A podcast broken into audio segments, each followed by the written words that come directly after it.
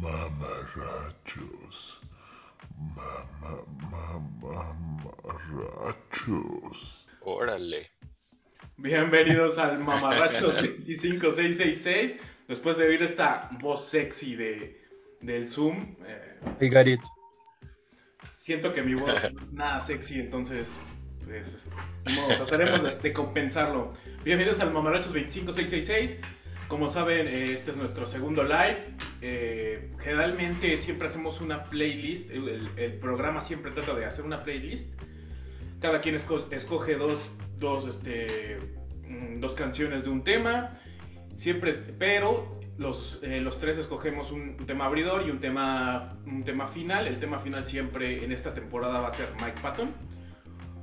Ya falta poco para que termine la temporada de Patton, pero esa es la dinámica general. En la dinámica del live es muy diferente. La dinámica del live es, en este caso, la primera que tuvimos fue impro- improvisando y en esta tenemos que, bueno, le llamamos el, el- el podcast, el episodio del 100 pies. ¿Por qué? Porque vamos a ligar la primera canción con la segunda, con la tercera, hasta que, hasta que el cuerpo aguante. Nada, no es cierto.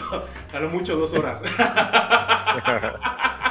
A lo mucho dos- hasta que amanezca como, amanezca. como con Nino Canún. A las 4 de la mañana vamos a estar aquí. Bueno, ya explicando cómo es la dinámica, eh, pues tenemos un orden, hicimos, un, un- hicimos unas pruebas de rendimiento y ya este, tuvimos ya el orden de las, de la- de las, este... Básicamente vimos quién era más chingón.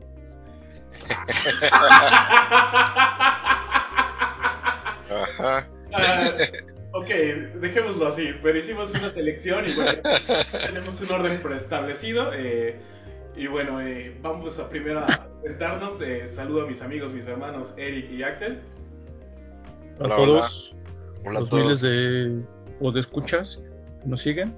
Así es. Bueno, saludos a, a Frida que ya nos saludó ahí en, en el chat.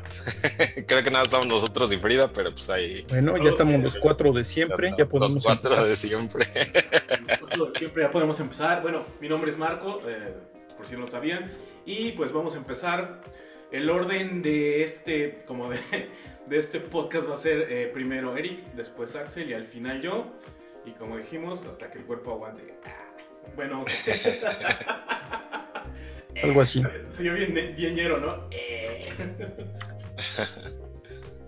Pues bueno, vamos ¿Verdad? a Sí. Así es, déjame peino porque ahora sí es importante peinarse. Ay, tenía mi corbata. Muy bien. bueno, pues vamos a empezar. Como escucharon más chingón, pues fui yo. Así que yo empiezo. Me quedé un poco con la idea de, de cómo comenzamos el, el capítulo pasado en vivo. Que fue el primer concierto que, Primer concierto. que nos pagamos, ¿no? Sí. Y lo quise Ah, sí. llevar al, al primer disco que nos pagamos. Ah, ya. Madre que en mi caso fue un, un CD por allá de los de los noventas. Yo creo que estaba en el último año de secundaria. Me gané una beca, no sé por qué. Entonces esa fue la primera lana que, que era para mí, ¿no? Para comprar cosas. Ajá. Y pues obviamente me compré un disco. Mi mamá como que tenía la costumbre de ir a la comercial mexicana cuando estaban al 3x2 o algo así. Sí, sí, sí, salía en diciembre, ¿no? Y En julio, por el julio regalado. Y Al julio diciembre- regalado. Ajá. Y entonces ya, ya nos había comprado varios, pero es ella, eso los pagaba ella, ¿no? Este ya lo pagué yo. Me acuerdo que los primeros que compré fue uno de Fobia, uno de puro rock en español, obviamente. De Ansia, el primero de Ansia. Pero ya cuando me gané mi beca, el primero que compré fue este, Ah, sí se ve. que no se ve ni madre, ¿no? Ah, ya está el. el Caifanes, ya. Ahí está. Sí, Caifanes. Caifanes El Silencio fue un disco del 92. Yo creo que al mismo tiempo de ese, en el Chopo me encontré otro disco de 1992, que es el, el primero de Santa Sabina. Ah, Simón. Que de hecho es de mis discos favoritos. ¿no? Entonces vamos a empezar con una rola de Santa Sabina. Ah, muy bien. De Muy este bien. disco. Vamos a poner, este, ¿cuál será tiene- Trae unas rolas bien buenas ese disco. Pues tú, tú eres el, tú eres el elegido, o sea, tú, tú sabes. Siente la claridad. Espérame, déjame. Así se llama, no es nada personal. Deja que el maldito Spotify me deje y va. Bueno, ¿de qué podemos hablar de Santa Sabina? Pues es una banda que... Lo curioso de estos dos discos es que justo Alejandro Markovich produjo el, el primer disco de Santa Sabina. Y como bien comenta nuestro amigo el Marciano en su, en su podcast, la importancia de ser caifanes, que si no lo han visto tienen que verlo. Suena algo así que de alguna forma los caifanes impulsaron la carrera de, de Santa Sabina. Al grado que Alejandro Markovich produjo este disco, ¿no? Está, está interesante. Ya hay, yo sé que hay libros de esa época del rock mexicano y, y estaría interesante leerlos, porque yo creo que hay muchas historias buenas por ahí.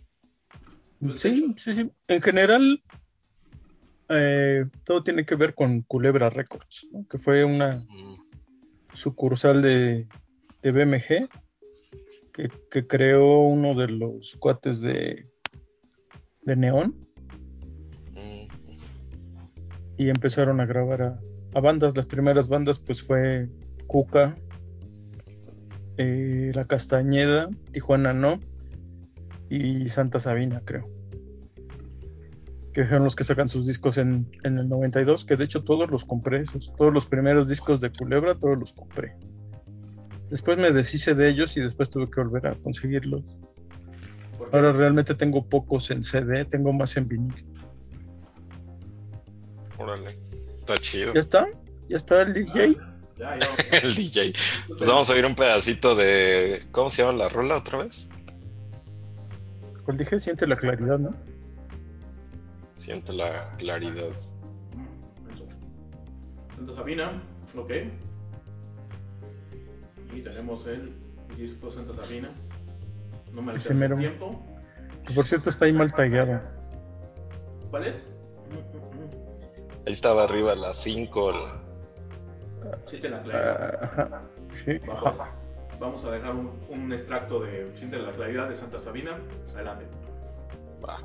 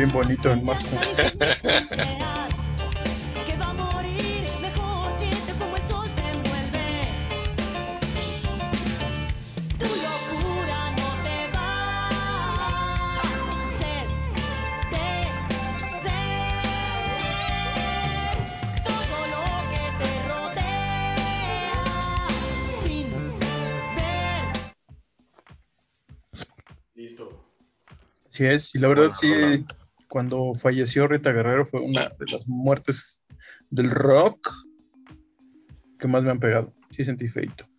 Sí, pues es que estaba todavía. Tenía mucho que dar Rita Guerrero como para que se hubiera muerto así de esa manera. Sí, está cabrón. Bueno, es. Cecilia, Montaño, Ana Cecilia, la famosísima Ana Cecilia del Ah, podcast pasado, Sí, escribió fan. el, escribió en el chat que en Culebra también estaba la Lupita de Tijuana, ¿no? Muy cierto. Así es, entre otros muchos. Sí, pues es que era, esa, esa época era buenísima para el rock en español, la neta. Qué tiempos aquellos. Y este, esta rola, este disco en sí, pero toda la rola, esta rola que escogiste muestra perfectamente cómo sí sonaban bien diferente a todo Santa Sabina. Y bien chingón. Sí, completamente. Y es como muy marcada, pues por un lado la voz, pero también el bajo, pero también la batería. Es como que tiene, todo sonaba como muy bien conjunto, ¿no? En conjunto. ¿Cómo Sí, la verdad, Era como, no los, puedo- como los Darks, ¿no? los darks del, del rock mexicano. Sí, eran los darks. Ellos y la Castañeda, ¿no? Aunque la Castañeda era como que darks de, dark de otro tipo. Tenía era más como un performance en vivo. Ajá. Era También un muy chido. Más, más la Castañeda, porque era un poco, era más fino este Santa Sabina. Mucho más. Por Rita, Rita Guerrero que sí le daba otro, otro nivel. Y este Poncho, Poncho Figueroa que este, el bajo. El bajo. Ujú. Y creo que ahí desfilaron muchísimos, ¿no? Está, estaba Patricio Iglesias, estuvo este un rato Otaola, creo que la última parte, ¿no? Estuvo Otaola con ellos. Este, no, Alejandro Atala estuvo ya en, en más discos. Pero no empezó, o sea, no empezó del principio. Eso es, Tuvieron cambios de tecladistas, de baterista, por algunos problemas ahí internos. Pero los que siempre estaban fijos era Rita y Poncho, Rita y Poncho, ¿verdad? el chico. Sí, la- las primeras eh, Front, eh, Front- Front Woman, o sea, es como... Además, eh, le tocó como la época difícil a Rita Guerrero, o sea, la gente era bien hostil, si no te gustaba su música te, te bajaban a botellazos, o sea, fue una época bien difícil para todo, ¿eh? Porque era como... Independientemente que si no le gustabas a la banda, te bajaban a botellazos, no, no importaba que fueras hombre, mujer, lo que fuera, los bajaban a botellazos y me parece que, que los como que como, como que toda esa, esa generación creció ju- junto y con, fue diversa y a la vez como que la gente que creció con ellos los toleraron, ¿no? Pero ya después de que pasó esa época como que ya no toleraban otra cosa y Ajá. a, a- volverse en un nicho. bien Sí, mal. somos los, los chaburrucos de ahora que crecimos con todas esas bandas de rock en español y que sí fue difícil como que escuchar de, ya después cosas diferentes, ¿no? Sí. Y es que, es que sabes que eran más originales, eran como más originales por, por muchas cosas, porque también era como, pues no, tenían, no tenían tanto acceso a internet, eh, no tenían tanto, ah, no tenían tan, mm, no era tanto de, hoy puedes grabar ahorita tu parte y parte musical y lo, lo puedes mezclar en, una, en un solo, este, en un estudio y sin que se vean las caras. En ese entonces era ensayar, ensayar, ensayar, ensayar, ensayar hasta que, hasta que te aburrieras, cabrón. De hecho, salió una película, no me acuerdo cuál es la película. donde Ciudad de Ciegos. ¿Mande? Ciudad de Ciudad de Ciegos. Ajá. Ándale, esa. Que, armaron el, el supergrupo que era Sax en el sax y estaba Saúl Hernández ahí en la voz Cuando tenía y, voz. bueno Rit- Rita Guerrero y, bueno también estaba el bajista no de San Sabina el Ajá. Poncho Figueroa. ajá lo que no me acuerdo es quién estaba en la batería pero pero creo al que final también dice This is the end. ajá This is sí the la, end. la canción es así como que bien rara pero The only end. Ajá. Y la película es, eh, en su tiempo se me hacía muy interesante, pero la vi hace poco y dije, ay no, sí está medio gachita. Pero el, el guion rara. es de José Agustín, que por cierto es mi escritor favorito de toda la vida. Pero la escribió, el, el guion lo escribió José Agustín. Me di cuenta apenas ahora que la vi hace poco. Órale. Lo voy a volver a ver, pero este, eh, José Agustín, no, híjole. Tipazo, ¿eh? Eh, ¿No te gusta José Agustín? No, dije tipazo, ¿cómo no? Ah, te entendí, paso. Dije, no, ¿cómo crees? no, sí. Dije, ¿qué pasó? Ya iba, ya iba a terminar toda relación contigo en este momento. Ya se iba a No, retirar. es, ya iba a retirar. es, es un amor, es un amor. Sí, no, no, no. Es otra onda, José Agustín. Yo me acuerdo mucho, ¿cuál, ¿cuál me marcó mucho? Y eso fue cuando estuve una vez de viaje, estaba leyendo el rock de la cárcel y la parte de cómo Mm. se conquistó a este, Angélica María y cosas así. Ajá. Sí, es lo más famoso de ese, de ese libro. Pero pues sí te va, te va narrando y la verdad es un lenguaje como muy, eh, no es pedante y es, es Sí, una no. buena forma de entrarle como a como a, le- a la lectura porque además te va a- y te- si te gusta el rock, puta, te va a gustar muchísimo. Sí, sí, sí. The Rock. Siempre habla de música en sus libros. Súper chido. Súper chido, ¿no? Y pues, Guerrero, sí creo, yo creo que sí fue de las primeras eh, este, presencias. que, que imponían, ¿eh? Era... Híjole, siempre, siempre dije, voy a ir a ver a Santa Sabina al Zócalo, porque era, hubo un tiempo que se presentaban mucho. Ajá. Como, ¿Quién se presentaba mucho? Me acuerdo que una temporada que había conciertos en el Zócalo, que estaba Madre Deus, estaba Café Tacuba, estaba puta, habían, todo era gratis y decías, ah, güey, gratis, Mm. masivos. Esos masivos que no te iba tan bien porque la gente era muy, era más salvaje, era muy, muy salvaje. Te sacaban el tenis y tu tenis, a veces, si te iba bien, este, pues lo encontrabas, ¿no? Y te hacían paro. Si no, luego lo veías volando por allá y ya te quedabas sin tenis. Entonces, el consejo de esos tiempos era, abróchate bien los tenis, no uses una, no uses números un poquito más, más grandes de lo que, de lo que calzas, porque en cualquier momento nos sacan y, o sea, el tenis, el tenis. Ah, claro, el, El tenis, tenis. porque es, El tenis. Es uno. Porque eh, no, no había tanta depravación, pelos y cómo decirle marihuana. Pero bueno, es, yo me acuerdo mucho, dije, sí, un día voy a verlos, nunca los vi, güey, estoy tan puta... Te- Tengo un arrepentimiento muy cabrón, güey, o sea, no puedo expresarlo y dije, no mames, los, los tuve y los dejé cuando el perro. ¿Pero ¿verdad? nunca los viste en vivo? ¿Mande? ¿Nunca los viste en vivo? No, que estás chavo, estás chavo. Porque en nuestras épocas yo creo que en, en todos lados estaba Santa Sabina como la Yo recuerdo que los vi en algún meeting del PRD, Sí, yo en el tal- Ángel en seguramente el momento de la también. revolución. En la UNAM, en la UNAM luego iba mucho porque estaba el Sí, en CEU. de un kilo de frijol por Sí, ¿te Sí. acuerdas cuando eran los masivos de CEU que, Todo que lo de siempre la- era, Ca- Caravana, no sé qué. ajá, ahí cada, casi cada ocho días había concierto ahí. Es precisamente es eso, ¿no? Como decía Ceci, que está Tijuana no y estaba la Cuca y que realmente todos esos grupos eran muy unidos. Siempre estaban los mismos grupos, pero pues ibas. Aparte, tenían como una causa, ¿no? O sea, eh, digamos, tenían una causa, vaya, ¿no? O sea, tenían que... Un kilo de frijol, un kilo de arroz, y ya. Ajá. Estabas dentro. Sí, sí, legendarios, ¿eh? Sí me acuerdo, fui a ver alguna vez alguno allá a CEU, pero ya, ya no estaba tocando Santa Sabina, me tocó la época del ska. Sí, ya cuando estaba la, la tremenda corte y el, El panteón, ¿no? y. Híjole, Ajá. tengo que declarar, declarar que me gusta mucho el Morbos Club de Secta Core, güey. A mí también. Por vamos a tener, yo creo que en cassette, güey. Se lo pedían, mi- íbamos a la San Felipe y, y íbamos a comprarlo. Pero bueno, A la San no, Felipe. ya, ya no vamos a prolongarnos, vamos a seguir algunas de. En este disco es, vienes donde viene Chicles, ¿verdad? Sí. Sí.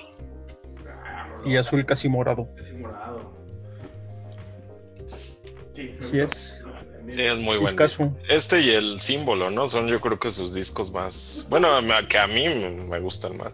Yo creo que son más significativos a lo mejor por la época, ¿no? Porque es cuando fueron más famosos y hasta Babel. Porque fueron los más Está famosos bueno y también. hasta que hicieron un blog y todo. Pero siento que los últimos no, no tienen desperdicio. El problema es que ya no les dieron tanta difusión porque ya vino la avanzada. Exacto. Ajá. Sí, ya cuando salieron estos dos discos no había tantos grupos y mucho menos de este estilo. Pero ya después salieron muchísimos más grupos y ya incluso, bueno, no puedo pensar uno que suene a Santa Sabina, pero ya había muchas más cosas como para escoger, digamos. Yo creo que por eso ya no fue igual. Pero, Eran pocos. Sí había como una escena medio obscura de grupos ajá, mexicanos. de ese, de, más o menos de ese estilo. ¿no? Simón. Y me acuerdo que eran muy, ah, muy compas de, la- de la- esta, esta, esa escritora o periodista Adriana Díaz Enciso. Este, los de-. Ah, Simón. Ella escribió varias de las letras. Ah, ok. Bueno, claro. Y creo que Jordi Soler también escribió una, También Jordi una Soler. canción.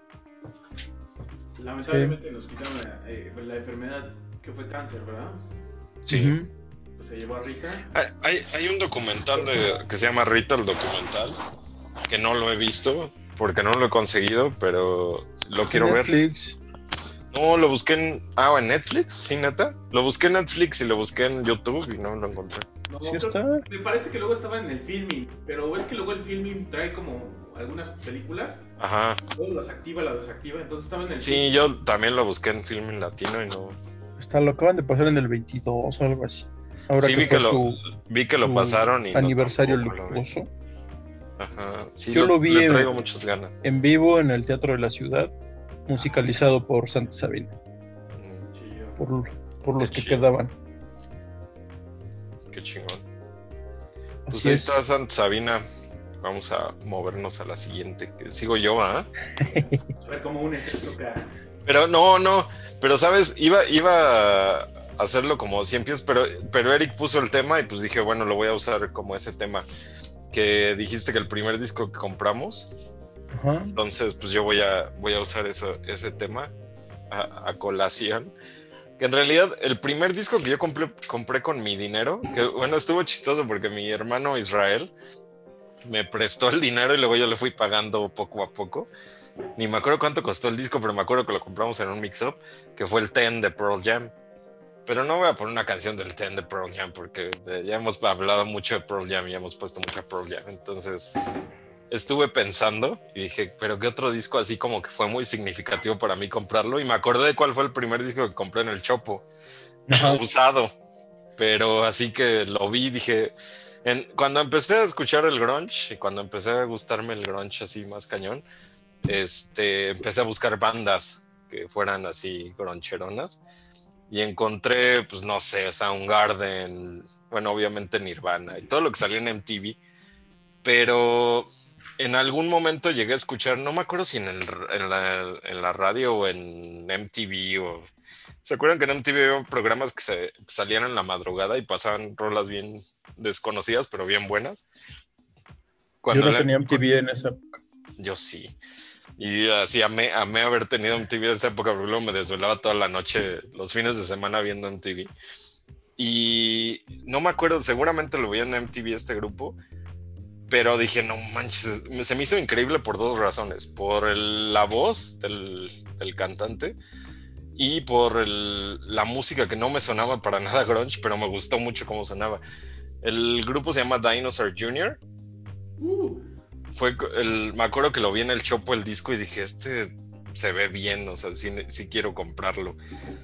Y no, no me acuerdo ni cuánto me costó, pero sí me acuerdo que llevaba así, mon- casi casi lo pagué con monedas, el disco.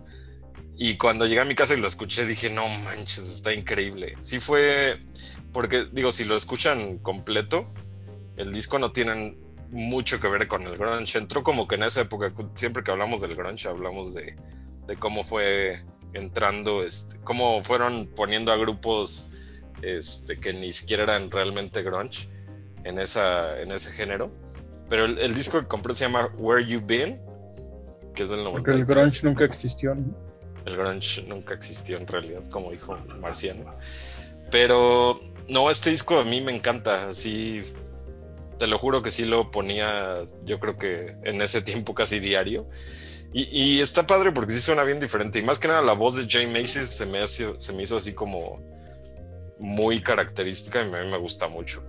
Igual estoy viendo qué canción poner de este disco para... creo que este, en este caso Dinosaur Jr. tiene más que ver con Pavement y Sonic Youth que con el grunge. Exactamente. Sí, como hablamos la- en algún podcast pasado que del de Sonic Youth cómo fue saliendo, surgiendo en esta y, al final se incorporó así en la onda grunge también. Yo creo que pasó muy parecido con Dinosaur Jr. que, que como que salió de la de otro género y se incorporó al, al movimiento así de repente. Pero nada, pues lo no llamaron grunge, después lo llamaron alternativo cuando los Se subió al tren. Ajá, Ándale, subí el tren exactamente. los, Smashing Pumpkins y después ya lo llamaron indie. Ajá, exactamente. Ya, ya después fue in- todo era indie. O rock alternativo, ¿no? Ajá. Sí, pero, el- Pero- el, el de después del grunge fue el rock alternativo y indie. De ese la- del lado de Estados Unidos estamos hablando, pero este, el de Dinosaur Jr. De hecho, eh, Jane Massix es como un es como un, un, un abuelito, abuelito joven y siempre has tenido cara de abuelito el güey. Ajá. Desde, desde aquellos tiempos ya se veía como cara de viejito, pero con el pelo negro. Ahora ya está de cara de viejito con el pelo totalmente blanco. Así. o sea, creo que es, es se ve, o sea, se ve más ya como acorde a su edad. Pero en- Ujú. me acuerdo que en los primeros discos era así como de ¿quién es este viejito? Porque pues lo llegué a ¿no? A mí, a mí me llegó de rebote por el cover a Just Like Heaven. Ajá, exacto. es por ese este, empecé a escuchar a Dinosaur Jr. y ya empecé como a entrarle. Ten- tenía un CD, pero con mis mudanzas se me perdió. Un CD de lo de, de Best, de, de Dinosaur Jr. Y venía, estaba, estaba chidito. Eran como dibujitos que hacía em. Sí, porque aparte como todos sus co- todos sus covers, iba a decir, sus portadas, de sus discos son este como dibujitos y, y hechos por Jay Macy's.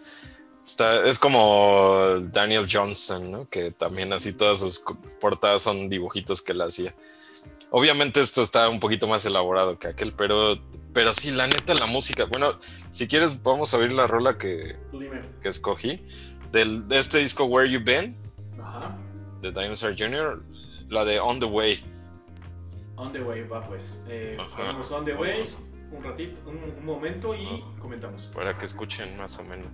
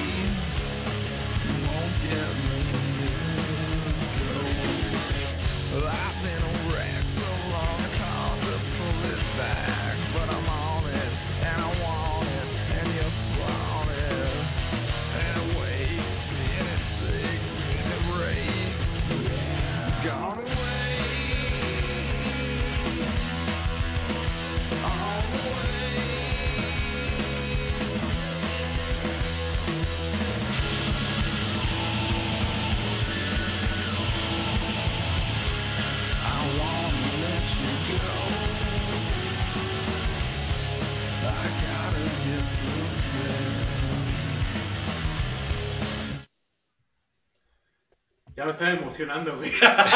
sí, yo también ya quería oírla toda.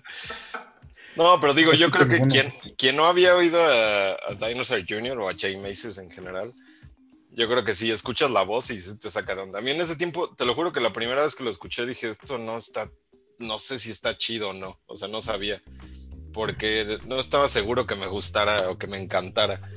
Pero ya después de oírlo dos, tres veces dije, no manches, está buenísimo, así me enamoré de la voz de este güey. Es, si se fijan, la música, al menos en esta rola, sí suena muy del estilo. Pero este, este disco también tiene unas rolas bien melancólicas, así totalmente así de. Pues creo que, creo que está pareja su discografía, ¿no? Eh, tuvo un Ajá. tiempo que, que dejaron de, de sacar discos. Eh, dejaron de sacar discos de que fue, de- creo que fue, de- hubo una pausa y regresaron como en los 2000 Me acuerdo que, que, que dejaron de sacar como por los 90, finales de los 90, y creo que fue 2000, 2010, 2000 algo. Dinosaur Jr. dejó de, de sacar discos y regresaron y Ajá. como si no hubiera, no hubiera este, pasado los años. Ya me acordé, eh, Beyond fue el regreso de Dinosaur Jr. Ajá. Fueron como 10 años que estuvieron fuera. Sí, de hecho, regresaron en el 2005, porque yo los vi en el 2005 en Lollapalooza. Ujú. Este. Pero me refiero con disco nuevo, o sea, no... Ah, ya, ajá. Sí, porque dejaron de tocar un rato y luego empezaron a tocar otra vez así ya como que de repente. Y fue en el 2005 que los vi en palusa y sí dije, no manches. Fue cuando lo vi la primera vez con el pelo ya todo blanco y dije, ¿qué onda? Pero estuvo increíble su concierto. Duró como media hora, pero fue, como de los primeros. Y eran como las 2 de la tarde y yo así viéndolos. "Ah". Ay, le- bueno, es lo malo. Es lo malo de retirarte 10 años. Como de. Pues fíjate que ya hay más populares que tú, chavo. Eh,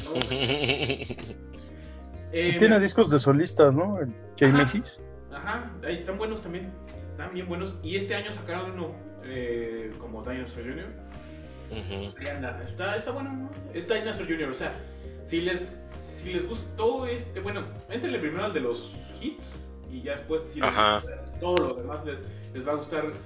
Eh, al principio, cuando. Si no estás familiarizado con ellos, te, se te van a hacer todas las rolas iguales. Pero mientras lo vayas oyendo más y más y más y más, es de esas bandas que dices, la primera oída dices, no mames, suena igual, güey, todo suena igual. Ajá. Puedes oír, oír, este, escuchar como varias veces y ya te das cuenta que, que no, que, que tienen su, su encanto las, las, las rolas. Sí, sí, porque de hecho es como en todos los géneros. Escuchas una rola y te suena Digo, escuchas varias canciones y te suena muy parecido si no los ubicas mucho. Pero sí, como dices, y yo creo que Dinosaur Jr. tiene dos estilos así característicos. Este estilo como el que puse y el melancólico. Tiene unas rolas así nada más de guitarrita casi, casi, acústica y así de, bien tristonas. Pero le vas agarrando la onda mientras más los escuchas. Sí es de mis bandas favoritas sin duda. Está chido. Sí me acordé de... Fue el primer disco que conseguí en el Chopo. Ya después... eh, bueno, ese todavía lo tengo, obviamente lo tengo ahí en mi colección, pero ya después de conseguí muchísimos más y ya los estuve cambiando. Era de cada ocho días ir a cambiar discos. Pero ese nunca Sí. lo cambié, ese siempre lo guardé. Híjole, es, es que también esa es, la cuestión, ¿no? De, de ahora, ahora puedes oír todos los discos y decir, güey, me compré, eh, qué bueno que no lo compré, güey. Ujú. Ahora valoras más, puedes oír muchos discos y dices, bueno, este sí vale la pena tenerlo como para, para colección, ¿no? Ahorita, pues, no, en este caso, este, Eric y yo, que ya estamos como en los viniles, estamos locos por los viniles, obsesionados con los viniles. Leve, leve. Leve, leve, leve que cada que hay una oferta nos mandamos así como un link. Güey, ¿ya viste? Pero bueno, Sí, bueno. Pues bueno, para hi- hilar esto que estamos este, escuchando, pues bueno, vamos a respetar el, lo que ustedes, este, como dijeron de, de su primer disco comprado. Y mi primer Ajá. disco que compré con mi varo fue el Californication de los Red Hot Chili Peppers. mi mamá me compró, mi mamá me compró con los vales de despensa de mi papá. uno de Placebo, me compré uno de Korn. Y ya después me compró, me, y un día, mi, con mi papá iba a trabajar como, ¿cómo decirles?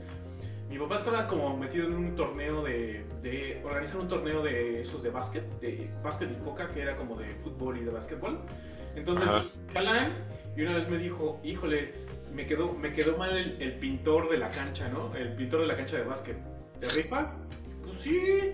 ¿Cuánto es? Y en ese entonces era lo doble que lo que me pagaba mi papá. Entonces dije, a huevo. Y con eso, pues me compré discos de chip. Pero ¿cómo? ¿Pintaste una cancha? Y uno de básquet, güey. Oye, mis manos quedaron así, este. ¿Pero cómo la pintaste a brocha? Sí, güey. Estos de cemento. Cagado.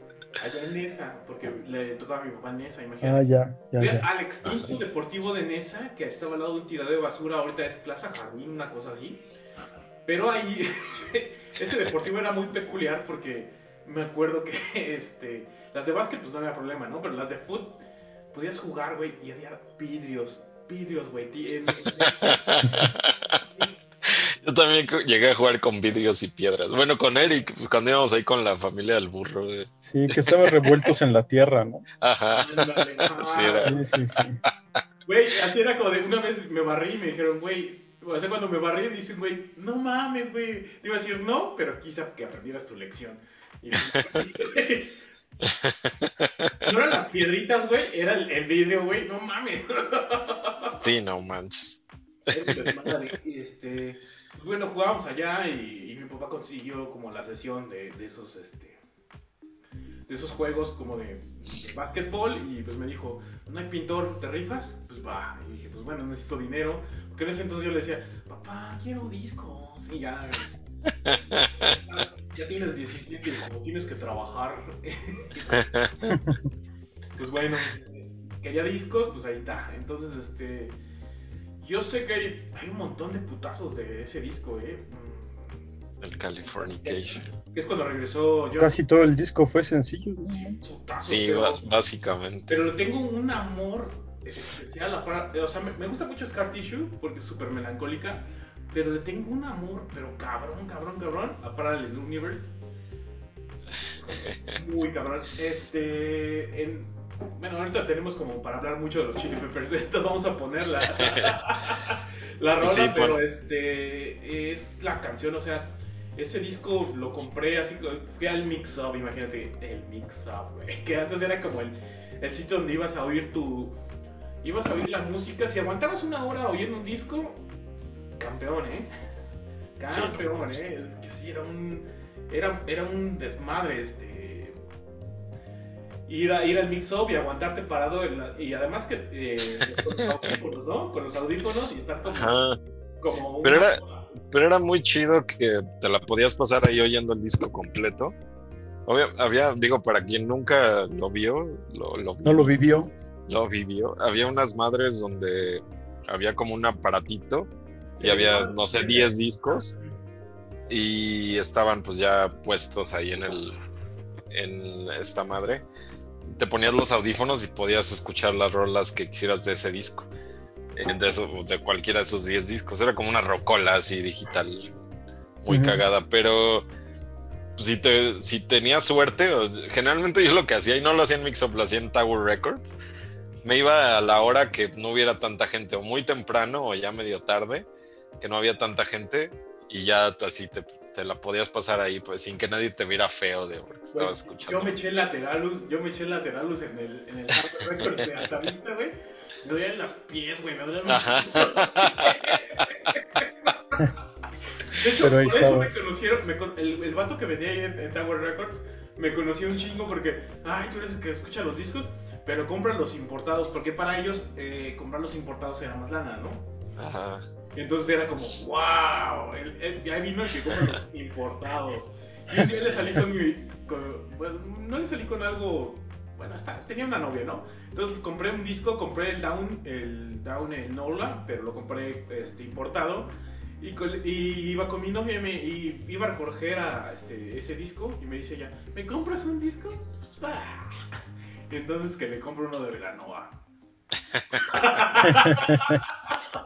Te Bueno, quemaste con tus cuates. este- Vamos a compartir este, el, el- este, la rola y pues creo que es muy... ¿De Velanova o No, no, no, no. No, fue tu primero que le compraste a alguien. Ajá, ese, ese ya es otra, ¿no? Pero bueno, ahí vamos con una rola súper conocida, pero que me encanta. Pues. Ah, es buenísima.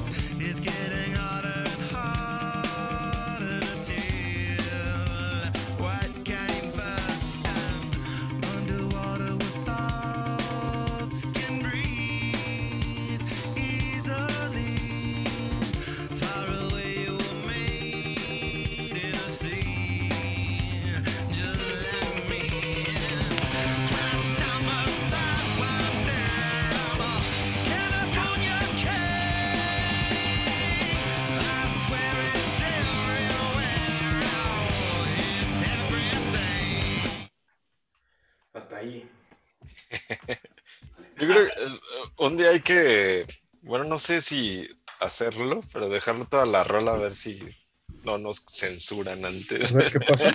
A ver qué pasa. Pero también no nos mamemos con rolas de 10 minutos. Ajá. Sí, voy a poner este el, el Dub Smoker otra vez. No, ma. Aclarar, Una hora. que no sepan qué es el Dope Smoke, es un disco que dura Una hora. una hora. Una hora, sí, es cierto. Una Sí, hora. 63 minutos. güey.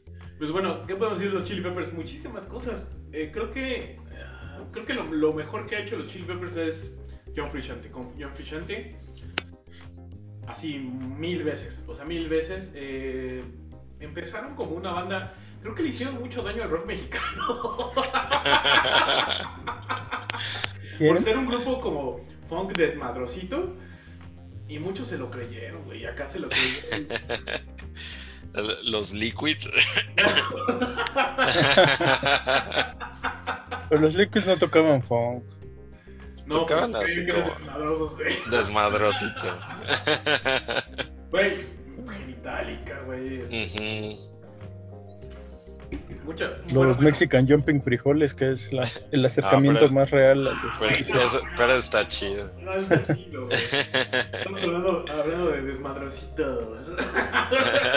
Y Deje- desmadroso. genital. Había unos que se llamaban. Pulpo. Ah, sí, cierto. ¿No ma- había uno, mamá pulpa, ¿no? No, También. aparte mamá. Ah, pulpa. para aparte, pulpo sí me acuerdo. Pero pues sí, todos los que hayan salido con el pinche Samuel García ya, ya los odiamos. Los caseros de mamá. Hasta el plastilina mucho. Bueno, nada más al Jonas. Con A. Los Jonas. Pero bueno, retomamos los Chili Peppers. Los, los Chili Peppers han recibido como muchas muertes en su vida, ¿no? Al principio, por atascados. Sí. Atascados. De hecho, ahí tengo en la fila el disco, de, el, perdón, el disco, el libro de Scar Tissue de, de este. Anthony Kiddis, que me da risa cuando, cuando ponen que es el Diego Verdaguer mamado. Es- Sí se esos, me- esos memes del Super Bowl con Diego Verdaguer y Pedrito Fernández fueron, así hicieron mi año. Estuvo güey. Estuvo horrendo ese, ese, ese, ese, este, ese medio tiempo, güey, no mames. Sí. Sí, bueno, es que los últimos, no sé, 5 o 6 años han sido horrendos los medios. Y tampoco ya no han trabajado el rock de estadio, güey. Ya no hay rock de estadio. No. Yo creo, hubo un tiempo como los noventas y principios de los 2000 pues metían así a Tom Petty, a YouTube, a los Rolling A Bon Stones. Jovi, güey. Yo, bon Jovi es rock Ajá. rock de estadio y está bien. O sea, para eso Es- se creó. hubo, hubo muchas cosas muy buenas en el Super Bowl, pero de repente ya pues todo era, ya se volvió Katy Perry, este, ¿Sabes a Lady Gaga. metido? Y no soy tan fan. Me gustan nada más los dos primeros discos. Pero rock de estadio es los Killers. Ajá, ándale, hubieran, está podrían meter a The Killers, podrían meter a los Foo Fighters que nunca lo han metido, Ah, podrían meter a Metallica que tenemos 40 años pidiendo Metallica en el pinche Super Bowl y nunca lo han metido. O sea, no manches. Ese es rock de estadio, vaya. Como que, ¿qué se necesita para que Metallica toque en un pinche Super Bowl? No sé. Sea, ¿por qué tienen que meter a pinche este de Weekend? O sea, no mames. ¿A quién le interesa eso? Pero bueno, ya lo veo como que ya así como quieren llegarle a los chavos por eso, ¿no? Hay gente que nada más ve el medio, el show del medio tiempo y no ve el partido. Pero por lo menos que ya sea tu acercamiento al deporte, ¿no? Es como de. Ah, Ajá. Así como que vamos a dejar que los chavos vean el americano por el show del medio tiempo. Pero si meten a Metallica también los chavos lo van a ver, no mames. pues sí. O sea. Tu tío el necio por lo menos te habrá puesto una- alguna vez. Así de, mira, mira, escucha rock del chingón, pendejo.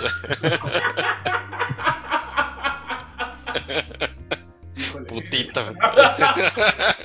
No vayan a censurar como en la FIFA eh, por ese putito. Pero bueno, este, los. Chili Peppers eh, tienen sus etapas, ¿no? Eh, sinceramente, los últimos discos no me gustaron nada. O sea, los últimos dos. Creo que hasta cuando estuvo Frusciante en el estadio de Arcadium. Es como- Todavía. Pero el de la mosquita ya no. Ni el otro. La mosquita. Ni la mosquita ni el del osito. El de Rosito. Nada, ¿eh? Nada. No. Y de hecho, ellos fueron los que mucho promocionaron la de Mars Volta. Este, de hecho, en los discos de. Pero más Frusciante y este. Eh, Flea promocionaron más a, a Mars Volta cuando, cuando salieron y eran como sus. De hecho, hay una. Este, creo que hay un video donde sale como. Como que cuando están llameando antes de entrar al concierto, los Mars Volta con Flea con este. Eh, con sí, Flea, Omar Rodríguez, este, Frusciante, pero es que Frusciante se hizo muy amigo de, se hizo muy amigo de Omar Rodríguez y pues ya, de ahí como surgió el amor. John Frusciante el problema que tiene es que como que quiere hacer todo y lo, lo que le queda, o sea, sí canta de la chingada, aunque cante la chingada pero con feeling, ¿no? o sea, a mí me gustan unas canciones de él que canta bien culero pero con feeling. Este... Pero en general, o sea, el güey como que como que luego a veces le cortan las alas y es como de ya, vénganse la chingada, pero yo me voy, ¿no? La primera vez de la, la ausencia, la primera ausencia de los Chili Peppers fue pues, por, porque estaba pues porque pinches culeros lo, lo, lo, este, lo metieron al mundo al mundo de las drogas. ¿Lo metieron? Pues sí, güey, o sea, sí, eran bien Él, atascados, güey. él no, él no quería. Era santo, güey. Era Lo santo. obligaron, güey. Llegó- estaba bien chavito, Frusciante era un prodigio, llegó a los 18, ¿no? Con el Mother's Milk. Con el Mother's Bueno, sí, si llegas a los 18 y ya tocas en una banda que toca en todo el mundo, pues sí, yo creo que sí, no estás muy eh, con los pies en la tierra seguramente. Sí, de hecho hay como es. documentales, ¿no? Donde se ve que Frusciante después de que de la gira del Blood Sugar Sex Magic tiene es como su, su una mansión pero toda llena de basura porque el güey se la pasa drogado, pero drogado mal pedo, o sea. Sí, pues es de esos que dices, como el güey de Motley Crue, que dices, no manches, no sé cómo siguen vivos. sí, sí. Ajá. Sí. Sí, de- Cabrón. de hecho este Frusciante pues es un gran, un, gran, un gran músico, la verdad, pero pues yo creo que también siento como un poco de, ay, no sé, yo creo que lo, lo agarra muy personal cuando todo el mundo le, le pide que toquen alguna rola del One Hot Minute, porque los Chili Peppers tuvieron primero la, la etapa con, con High Slovak, eh, ¿cómo se llama el guitarrista que se murió? ¿Es Slovak? No. Bueno, no sé, no me acuerdo. No me acuerdo. Pero se murió uno, después llegó, llegó Frusciante en el Mother's Milk. Y este. Y de repente ahí repuntaron. Llegó el Blood Sugar Sex Magic. Y. Ah, porque había una canción que se llama Catholic School Girl. Que estaba cagadísima. Ah, pero, sí. pero era como muy ochentera, ¿no? Era como muy. Todavía eran muy chistositos los Chili Peppers. Pero yo siento que con el, Ajá. con el Mother's Milk como que cambió eso de ser chistositos. Y como se tomaron muy en serio. De hecho hicieron un cover de, de High and Ground, High and Ground de, Higher, higher Ground. Higher Ground. de- de Stevie de Wonder. Stevie Wonder. Ajá. Que, mi respeto, señor. Este, Que es, es muy buen cover. Sí. le perdono todo, no, no importa que haya sido en We Are the World y esas mierdas. We are the world. Güey. bueno, pero es que en ese momento, pues era como. Tenías que estar ahí. Pues, estaba el Michael Jackson y estaba el, Sí, no. el Paul McCartney. ¿Sabes, ¿Sabes qué despertaba el canal 5? La de, la de este, la, la muy comercial, ya la etapa muy comercial de Stevie Wonder, la de I just I just called to say I love you. Había, había un tipo en Canal 5 que se llamaba Rogelio Moreno, Ajá. que era el que ponía esas así Ah, como sí, de fondo. sí. Que se llama, por cierto, mi tío y mi primo, Rogelio Moreno. Igual, entonces siempre las hacíamos burla porque se llamaban igual. Ponte la de Stevie Wonder. Stevie Wonder. Ah, Vamos a poner el Stevie Wonder. O la de Higher. No, pero bueno, este, después pues, ya vino el Blood Sugar Sex Magic, que fue el, eh, digamos que el segundo madrazo de los Chili Peppers. Después de, después de este, Mother's Milk. Y ya Yo el, creo que fue más comercial, ¿no? El, sí, comercial. el Blood Sugar. Sí, y el tercero ya fue el putazo que ya como conectó a otra generación, que fue el Californication. Que de hecho, yo me acuerdo cuando empezó a salir Californication, tenía amigas que me decían, ¿ya viste a los Red Hot Chili Peppers? Digo, desde hace un chingo.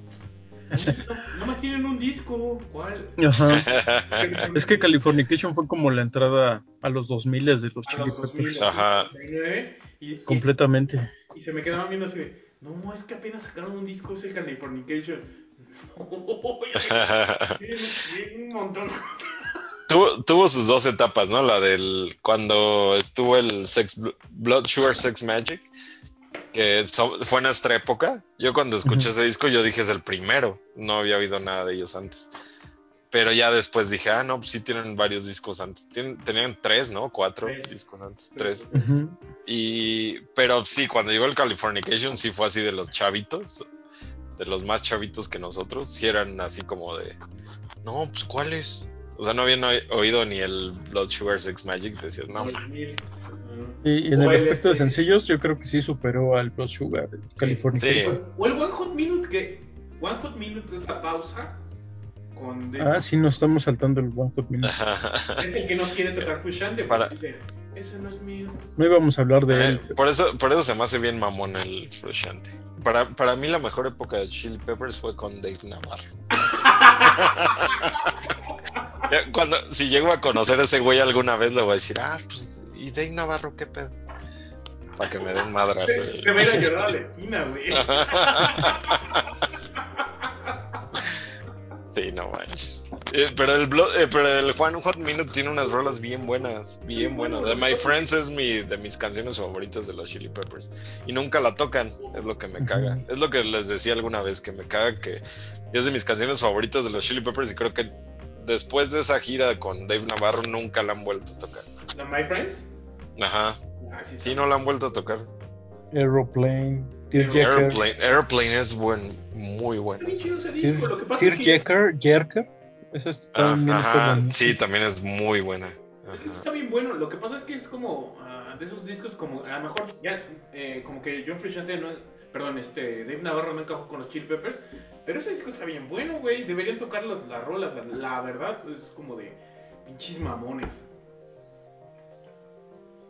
Así es. Pero bueno, ya lo, lo- lo bueno de esto es que ya regresó John Frusciante. No se ve mi caguama. Tampoco la mía. Yo estoy tomando aire, mira. Se ve cor... ah. y, y que... El mío no se... Ah, ya se ve boca. ¡Boquita! Bueno, Moquito. va- vamos, a, vamos a parar ya los chili Pero mira, Fri- Frida fue de las que conoció a los Chili Peppers con el Californication. Ahí puso en Así el es. chat. Ajá. Está chava. Esta chava. Así Está es. viendo que bien que estabas viendo The Weeknd. Sí. Pero ahí Y yo estaba. así, vamos a parar a los Chili Peppers, que también hay muchísima historia de los Chili Peppers, pero vamos a dejarlo así, este, porque apenas vamos en la tercera canción. Y pues ahora le toca a Ansel hilar, hilar esto de los Chili Peppers. No, Ahora le toca a Erika, Ah, Erika. no, eres el primero, sí, sí. Pero yo creo que ahora sí vamos a hilar así los grupos, ¿no? ¿O qué? ¿Cómo Machín, ves? machín. Sí, bueno, justo estaba pensando cómo hilarlo. Así como pase, la- pase en el área, así como. Ajá. En mi investigación este, ardua de tres minutos, este disco está producido por Rick Rubin. Entonces ya con eso nos podemos ir tendido por otro lado, a donde sea, ¿no? Porque Ya donde sea, acá. Rick Rubin Sí, es- empezó produciendo hip hop en los 80s, después metal en los 90s, y ya después cualquier cosa en los 2000 estaba viendo que produjo hasta Tom Petty y otras cosas.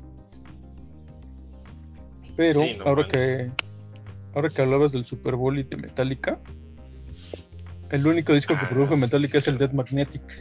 Sí, es cierto.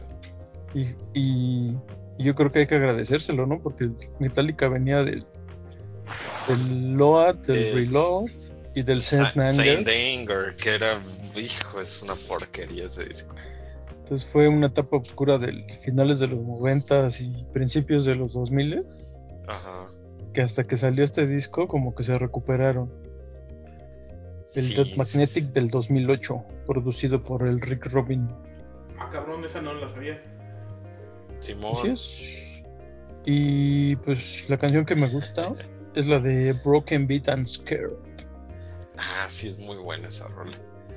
Y sí, pues Metallica, yo creo que el Dead Magnetic no me encanta, pero sí, después el Saint Anger, si era o ya de plano irse al hoyo, o, o, o sea, ya de plano ya decir, bueno, nada más vamos a tocar nuestras rolas. Pero yo creo que después de esa trilogía malograda, cuando Ajá. salió este, tenías pocas expectativas, entonces escucharlo también dijiste, ah, no manches, papá, Sí. Anuma, Anuma, ah, no ma". Anuma.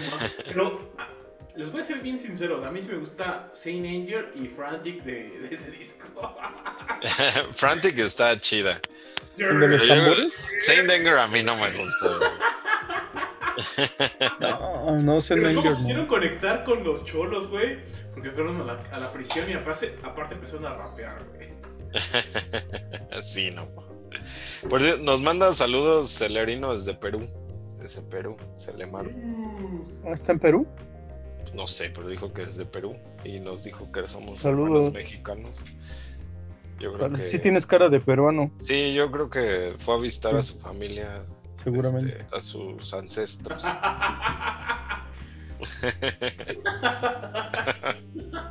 señorito, señorito Celemán. ¿Sabes cuál me gusta del Zen Anger? Some Kind of Monster.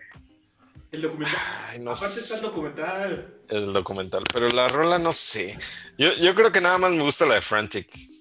Es la única, pero fuera de eso. Ah, no, sí, no lo odio olvidemos tanto, ese disco. Yo no lo odio tanto. O sea, sí, es una. Pero no te gusta más que el Dead Magnetic. Ah, no, el Death Magnetic es ya como. Volver las raíces. Por cierto, saludos Ajá. a las raíces. Mi amigo. Que también tuvo un buen de sencillos. ¿El cual? ¿El Death Magnetic? El Death Magnetic. Sí, de hecho. Sí, estuvo. Vinieron, ¿no? Vinieron con un. Sí, cuando salió ese disco vinieron a México. Ujú. Hicieron su. ¿Cómo se llamaba? Orgullo, no sé qué. Pasión y gloria. Pasión y ¿Era gloria. el concierto que teníamos nuestra torre de vasos, Eric? Creo que fue ese. Y hay dos conciertos bueno. que tenemos torres de vasos. Uno es el de Meta- ese de Metallica con, con Beto. Y el otro es el de los Deftones. Híjole, el de los Deftones. También tenemos nuestra torre de vasos, Eric y yo. Creo que me la. Hubo, hay una foto que tengo una torre de vasos en la cabeza. Pero no- Ese de Metallica fue más memorable porque pasamos un alcoholímetro.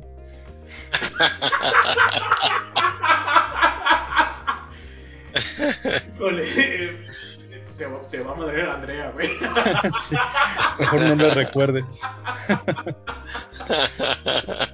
Pero vamos a decirlo de una forma que no afecte a terceras personas. Bueno, el, el chiste es que Eric iba manejando y de repente, pues ya, la verdad, Eric y yo íbamos bien pedos. Porque yo me salté del, del- de, de General B a General A y de repente yo estaba, ¿dónde está? Y me hablan por teléfono, ¿dónde estás, Marco? General A, papá. Y, no sé cómo llegué, güey, pero llegué. Y me dice, bueno, te, te regresas con nosotros. Y ya los vimos y todo, y llevamos bien pedos. ¡Eh! Metálica, metálica. Y el Eric, sí, yo me llevo el carro, sí, ya se lo llevó. Y de repente, pues, no, no, no pensamos que era alcoholímetro. Entonces pasan al alcoholímetro y le dice, y ya dije, ya valió verga. Y se y me Tú como el, tú como el perrito así.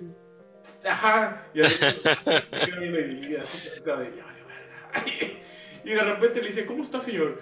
No mames, nunca había oído a, Eric decir las palabras tan lúcidas. Muy bien, muy bien, oficial. Espero que tenga una muy buena noche. Y así de. Chinga, hace ratito, hace ratito no podía decir, mosaica.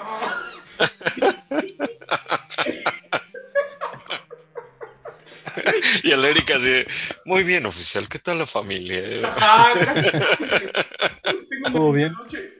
Y me quedo viendo a Andrea y Andrea se me queda viendo y de repente, puede seguir con su camino y así, Eric. Y ya después ya quedó.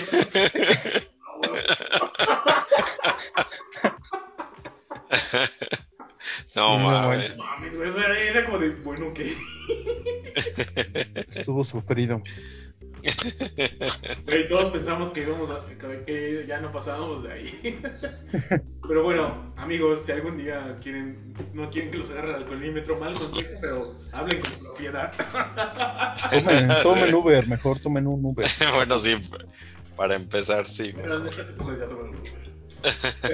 Póntela, póntela. Pero sí, vamos a ver a Metallica. ¿Cuál era la Los de Metallica. Broken Scare and Broken Beat and Bro- Scared. Broken Beat and Scare? Así, va- ¿cómo le ponemos a nuestra canción? Roto, golpeado y con, Hijo, con ¿cómo, te, cómo, cicatrices. cómo te sientes, bro? Jodido. Va pues, cámara.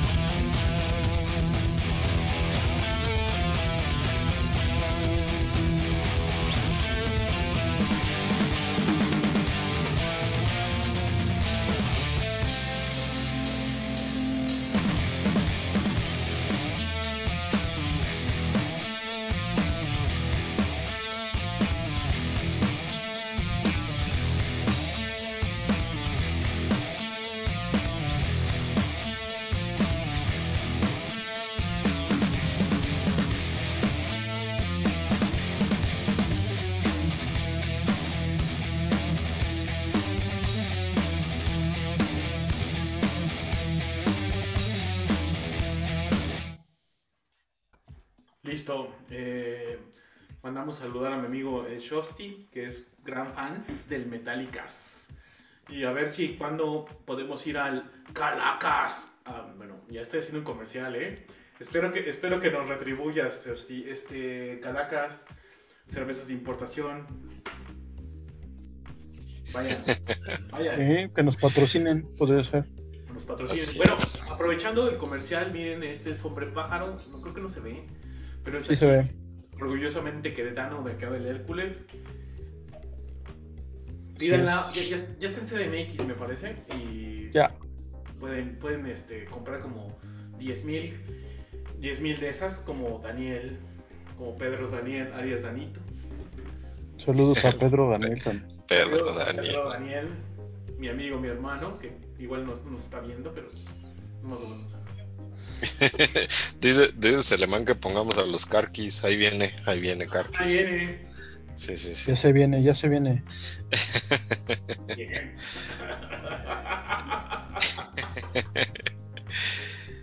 Este, pero pues sí, el Metallic. ¿Qué, qué playera traes, Eric? ¿La del Manchester? A huevo. Sí, ah, ya vi, ya vi. Pero pues sí, Metallica, la neta, no la habíamos puesto en este podcast. Creo que nunca, No. Hemos Por mucho por ellos, dije. Pero nunca le hemos puesto nada. Ajá, Pero está, sí, bien, es está bien que pongamos un disco que no sea como el tradicional. Ajá, sí, porque pues este, Nothing Else Matters como que no entraba, no entraba. Ah, Hace la, la O canción. el Enter Sadman. La canción. Ujú. Los Metallicas. Pues bueno, creo El que negro no entraba tampoco. El negro. A veces entra, a veces entra. viejo macuarro. si le das cariño, a veces entra el negro. ¿Cómo no? Si le, si te pones flojito. Pero antes de que esto se vuelva este, la escuelita La escuelita. Jorge Ortiz de Pinedo. Por favor, vamos, vamos con lo siguiente. Este, sabemos que los Metallicas los, los queremos. Eh, en vivo son, son geniales, ¿eh? Son geniales en vivo. Yo creo que no hay experiencia más chida que los Metallicas en vivo, ¿eh? Está, está chido, muy chido. O sea, que le echan muchas ganas, muchas ganas. Y además ya somos, y la producción que traen también está. somos su país favorito, entonces, este... Así es. ¿Quién, quién adoptó este? Slayer adoptó a Brasil? Chile, ¿no? Yo Ah, creo. sí. Chile, perdón, a Chile. y- Porque Tom Araya es chileno. chileno y este bueno aquí eh, Metallica adoptó a México y pues no está mal eh o sea aunque mu- muchos me digan no es que la, la música metálica ha sido intrascendente ya bueno sí pero ve, ve a verlos en concierto y, y la verdad te la pasas súper bien Sí, no hay, no hay falla con Metallica en vivo. no hay Y que- no. Yo creo que aunque no te guste mucho Metallica, yo, yo no soy muy fan de Metallica, la verdad. Pero he ido a muchos conciertos de ellos y nunca me la he pasado mal, es lo mismo que la neta. también Slayer nunca me la o sea es como de puta Sí, Ajá, pero exacto. como que esa onda del trash todos los del trash tienen eso Pues no ser muy fan, pero te lo paso súper chido. También el Megadeth. Megadeth. Aguante Aguante Megadeth. Aguante. Anthrax también está bueno en vivo. También yo me acuerdo que los vi. O sea, ya vi al, al Big Four. El Anthrax. También. ¿Quién, quién era el Big Four? Anthrax, Megadeth, eh, Slayer y Metallica. Yo creo que los únicos que no he visto es Slayer. Ah, mames, güey. Bueno, ya nunca los viste. No más bien, ajá. A mí sí me tocó antes de que se muriera Jeff Hanneman. Aunque eh, no, le, no, no hacía como. Y, y estaba el Lomba- estaba Hanneman, Lombardo, pues estaba la alineación original. Ya ves que Lombardo luego como que entraba, salía, entraba, salía. Entonces, ¿sabes? Me tocó, creo que Lombardo todavía. Pero es- está, está bueno porque también es como de la comunión ahí, es como. Sí, te das tus madrazos, te tiran, pero te levantan así como que de repente. ah, convives con la gente, te dan un madrazo, te tiran. ¿Cómo estás, bro? Bien. No, no te dicen, bro. ¿Cómo estás, Bro. ¿Cómo estás, carnal? ¿Cómo estás, Pero carnal? en general así es en los conciertos de metal. Ah, es como, ¿cómo estás, carnal? ¿Bien? Sí. Va. Incluso cuando vas a la chela, así cualquiera, ¿qué onda? ¿Qué? Ya, ¿cómo ves? Sí, está chido, va. Sí, es como de toda esa vieja escuela rockera de... de- Exacto. A los que dicen todavía que huelen a humedad. sí. Pues que nos tocaron, no nos tocó la lavandería, culeros. y, toma, y tomábamos cervezas en... Tomábamos cervezas no sin... O sea, tomábamos cervezas chiquitas, como esas de plástico, de... No, no, nos, tocó una época como menos organizada, pero estaba, estaba chida porque te, te podías tomar en la fila de. en la fila de, eh, para entrar al concierto, te podías tomar tu, tu chelita en bolsa. Ujú. Ese era uno de los beneficios, ¿no? De, de- de estar en la, en la fila de tu chelita en bolsa. Sí, la neta sí. Era este. yo, yo de hecho me acuerdo que de repente, en, en aquel tiempo de cuando pues, todos los conciertos eran en el auditorio, digo, en, perdón, en el Palacio de los Deportes, este, siempre buscabas así como que antes de llegar al concierto, pues ya llegar medio pedillo. Entonces buscabas así como que tiendas ahí cerca del palacio, ya te ibas a comprar tu chela y ahí en bolsa te la echabas. Y ya llegabas al concierto así, "Uh", pues, igual porque no tenías mucho varo como para gastar ahí en el concierto. Es que, es que así el- se nos hacían como precios, como. Pues también empezamos. metías algo de. algo escondido, ¿no? Ajá. Ajá, Yo me acuerdo de tu primo, de el Iván. Iván, Sí, saludos a en Iván. algún concierto de repente se levantó la camisa y traía unas bolsas como de ron o no sé qué, Ajá. de plástico. Ah, Y ya, a ver, la coca y se servían las cubas. Sí, Fue chido. sí lo, sí lo hizo, sí lo hizo. Sí, no, y está cabrón, pero de hecho es que también los peces son muy manchados. Ahorita ya nos acostumbramos, pero en su momento las, las cervezas no, es- no eran tan caras y era como Ah, sí. Más por el amor a- al arte, pero pues de, de repente como que Ticketmaster vio ese como ese este, ese nicho de mercado, ¿no? También es como te cobra el cargo, te además te, este, chelas también caras. Pues vamos nada más por nuestro artista, pero pues nos da la sed, ¿no? ¿Qué le hacemos? Nos da la C. Somos masoquistas, ni modo. Ajá. Así es esto, pero bueno, este, mi, mi Axel, ¿qué vamos a poner? Pues estaba relacionando precisamente a Metallica con, con algo. Metallica tiene un álbum de, de covers que se llama este Garage, Garage Inc. Chulada. Este tiene un montón de covers de, de varias bandas. Este, y pues una de las bandas que, que covera, bueno, es que tiene, tiene covers de muchos grupos que ya hemos puesto aquí en el podcast varias veces, de hecho. Este, y el, la banda yo creo que más me gusta de que, que le hace cover este, este Metallica es eh, Misfits, pero ya hemos hablado de ellos, entonces dije no, no voy a hablar otra vez de Misfits. Ajá. Pero hay un, hay una, hay un grupo, bueno, un cantante más bien, que no es muy conocido, pero es aquí en México, pero en Estados Unidos es así como que de lo máximo. Tiene una rola de en este Garage Incorporated que de este cuate que es Bob Seger. Bob Seger, ¿cómo? Eh, es la de este, Turn the Page. Turn the Page. Turn the Page. Ajá, precisamente. Pero Bob Seger es muy conocido por la banda esta de All Time Rock and Roll. Que, que esa rola es muy chingona. No sé si la ubican. No, Ahora sí que ahí, ahí, ahí sí te fallo. Pero ahorita esa, esa vamos a poner, la de All Time Rock and Roll, que es, es muy conocida, pero, pero nadie sabe que es de Bob Seger, más que mi cuñado. Yo tengo un cuñado que es gabacho, este, que se llama Craig, y él es así, su, su- siempre que le preguntas, "¿Y ¿cuál es tu grupo favorito? Luis sabe mucho de música y es muy bueno para la música. Pero si le preguntas cuál es su grupo favorito, siempre te va a decir Bob Seger.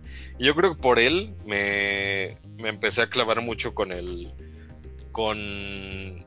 con este cuate, con Bob Seger. Y sí es muy bueno, es muy gabacho. Es así como el Bruce Springsteen y como todos los grupos. Ajá, exacto, Leonard Skinner. Es más o menos de esa época, de hecho. Es muy, muy de la onda de rock gabacho. Pero si quieres, vamos a escuchar para que ya ahorita en cuanto pongas la rola de All Time Rock and Roll, vas a decir, ah, pues sí, ya sé cuál es. Pero pues si quieres, ponla un pedacito y la, la escuchamos. Va. Ya para hablar un poquito de Bob Seger. Ahorita, All Time Gerardo. Rock and Roll, ¿verdad? Ah, bueno, sí, ponla.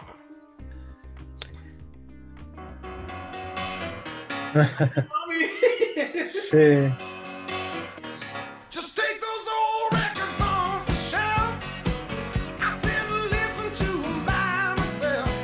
Muchas películas, ¿no? Sí, sí, sí.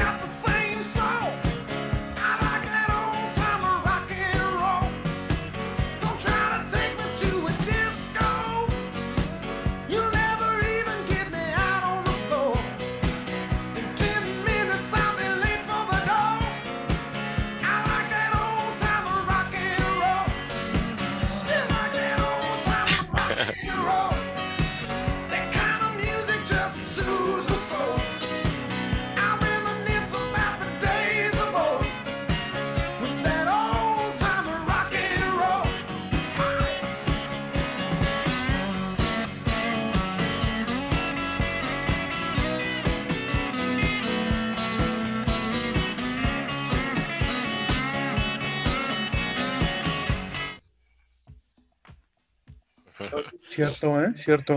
Sí.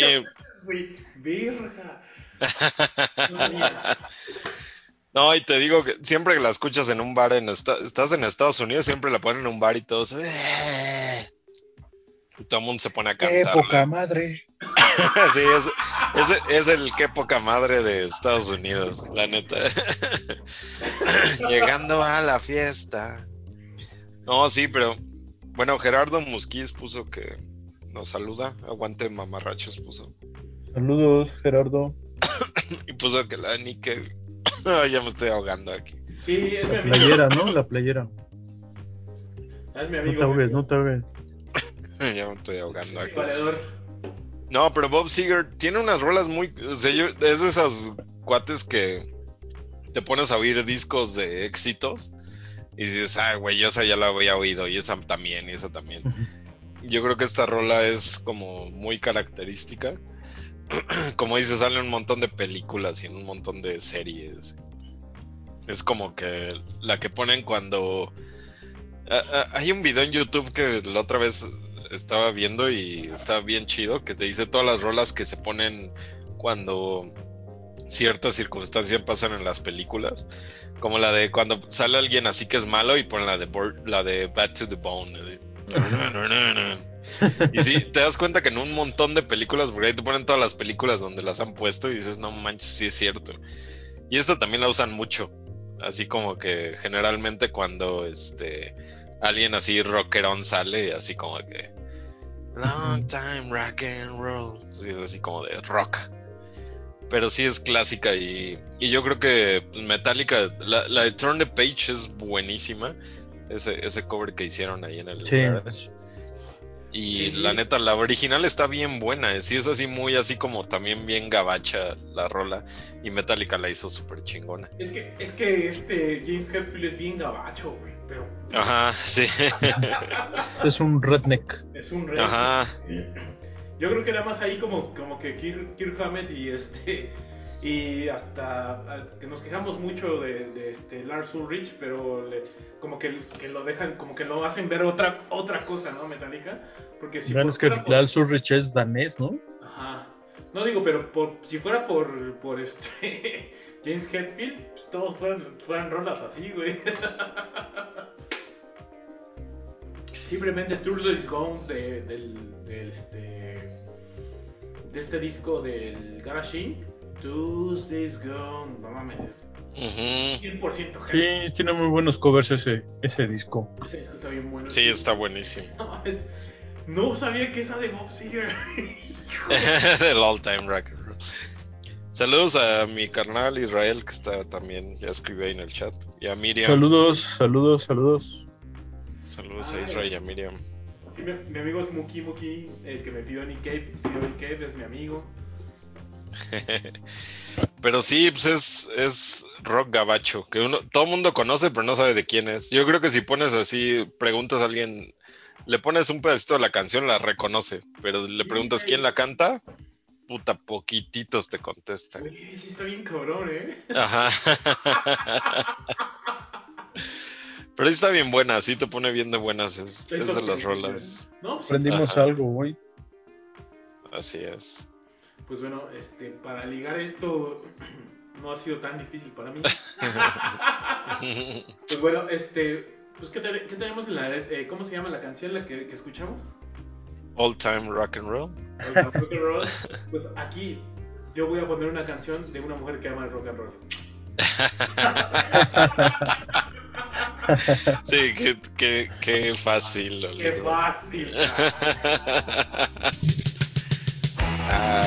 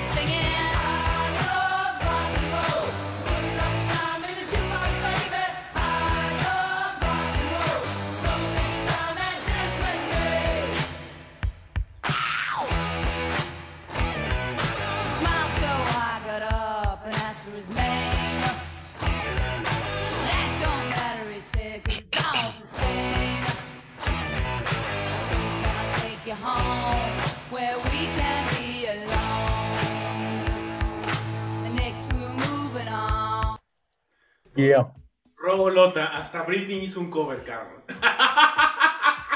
sí, de hecho Y- ahorita Eric va a poner Britney, estoy seguro, seguro, así seguro. Estaba pensando más en moderato, pero. Está la Quiero rock and ¿Vieron roll. Échale otro peso a la rocola, nena. No, ¿sabes cuál era?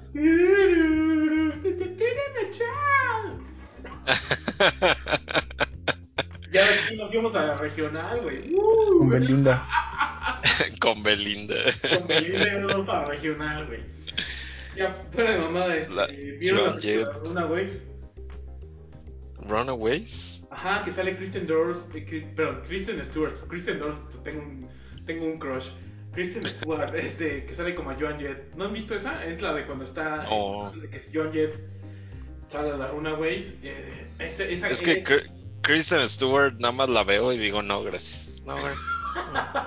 ¿Sabes qué? Su cara, su cara, su cara, su cara que tiene Su cara de ella. me, me pone como brazo de albañil, no sé por qué.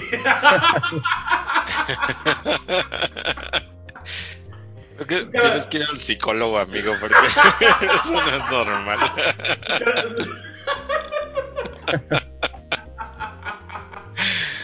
O sea, ella no es atractiva de ninguna manera. No, creo que no. O sea, yo lo admito, güey. Pero no sé por qué, güey. O sea. Mujeres que se pueden gracias a Kristen Stewart. Oye, en serio, no. Pero, ¿no has visto esa, esa película de Runaways? Eh, está decente. No. Está decente, está decente. Tampoco es como, güey. Pero está buena y este, pues narran como el principio de cuando estaba chi, chi, chi, cherry bomb y todo ese pedo. Este, Ah, ya. Ajá. Como John Jett empezó como a como a independizarse y todo y hasta lo que ha sido ahora, ¿no? Que es como la que llega a apoyar como a pues ahorita tiene, tiene mucho que ver con Miley, Miley Cyrus porque es como de Ujú. le da mucho, Mm. mucho y todo el pedo. Pero siempre ha sido como, John Jett es como, ha sido como, pues una mujer súper independiente, súper, eh, o sea, ha creado himnos, nada que reprocharle, es como de, es un ícono, la verdad. Sí, y al final también fue de una época que pues, dominaban los hombres, los Ah, hombres. decías Con, Rita Guerrero, a ella le tocó Ajá. este tipo de cosas, pero así como de que le aventaban cerveza. ¿Cómo decían? Agua de riñón. Ajá. Sí, porque es, ese tipo de música en esa época, en los 70s, 80, finales 70s, principios de los 80s, todos los 80s, era totalmente dominado por los hombres. Y e- ese tipo de música en específico, el rock, así como Hard rock. hard rock, entonces, pues sí, súper. Entonces, pues meterse en esa onda, sí era, o sea, pues el, en los 80s pues era tocar rock pop o pop rock. Entonces, pues te metes en el hard rock ochentero y pues sí, cantando mujeres, seguro la, la vivió difícil. pero aún así salió adelante bien cabrón. Es de las pocas que en esa época sí jalaron muy chingón y tuvieron canciones muy buenas, en especial esta. Sí fue así increíble como pegó esta rola en el mundo. Yo sí me acuerdo haberla escuchado en sus tiempos y era sí era la clásica que todos I love rock and roll. Es que tiene Sí, un, era- tiene un riff, riffzote, la neta. Ajá, sí está muy buena la rola. Y la neta, pues sí, Joan Jett, yo, yo ahora la veo, como dices, haciendo proselitismo por muchas causas. Y no sé si vieron la reunión que tuvo Nirvana en- hace como cuatro o cinco años. Que hicieron como, bueno, cuando los metieron al Salón de la Fama, hicieron Ah, como salió- su que salió conciertillo. Con ellos, ¿no? Tocando un. Se- Ajá, salió Saint Vincent y salió Paul McCartney. Pero también una, dos o, tre- dos o tres rolas tocó Perdón, perdón, perdón, es Paul McCartney. Paul McCartney. ya sé que tu Beatle favorito es el este Ringo Starr, ya sé, ya sé. No, mi favorito es el. el eh, bueno, no, se va a ir mal porque tenemos un amigo que le decimos así. ¿Mm? ¿Ah, ¿Cómo? el, ¿cómo, el, ¿Cómo es el. ¿Cómo es el. Este. ¿Cómo se llama este güey? Se me olvidó el nombre. no sé. qué- El. ma- ¿cómo, cómo, cómo le decíamos, Eric? Eh, ¿A quién, güey? es que al Reza le decíamos así. ¿A Reza? ¿George Harrison? Con Ah, My sí, Lord, my, su- my sweet Lord. ya, ya sé. No, pero mi, mi Beatle favorito, o más bien mi único Beatle que me cae bien es el George Harrison. Fro- George Harrison es el chido. Ajá, todos los demás me caen mal. Pero, pero bueno, Ah, no, pero en este tributo, bueno, más que tributo, como en el Salón de la Fama de, de Nirvana, me- estuvo John Jett ahí tocando con ellos. Estuvo bueno ese pedo. Ajá. Pero sí, pues está, está chida esta rola. Sí, para recordar los ochentas. Pero, pero ¿qué otra rola hay así como tan memorable de, De Joan Jett. Tiene varias. Joan Jett?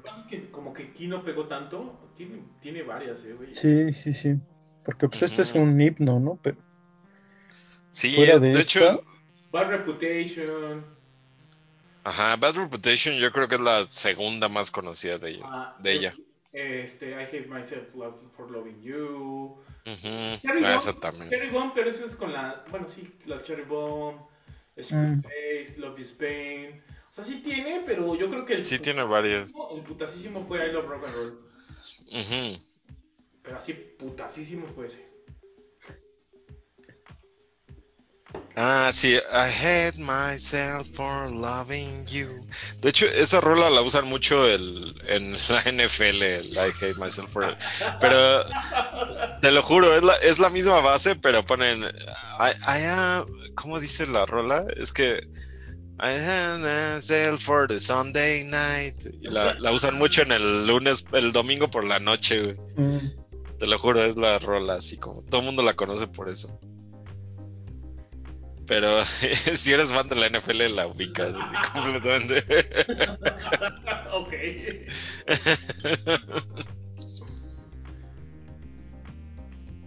Pero pues ahí está Joan Jett. Y quiero ver cómo Eric liga a Joan Jett con algo. yo también creo. Eh, lo fácil era Britney, eh, güey. Sí, yo, yo también pondría Así, este. Baby Hubiera sido One el More camino, Time. Y el sin camino bronca. fácil, pero no sé, la única forma que se me ocurre es como ligarlo con otra otro icono del rap, otra chava rockera de la que no hemos hablado todavía.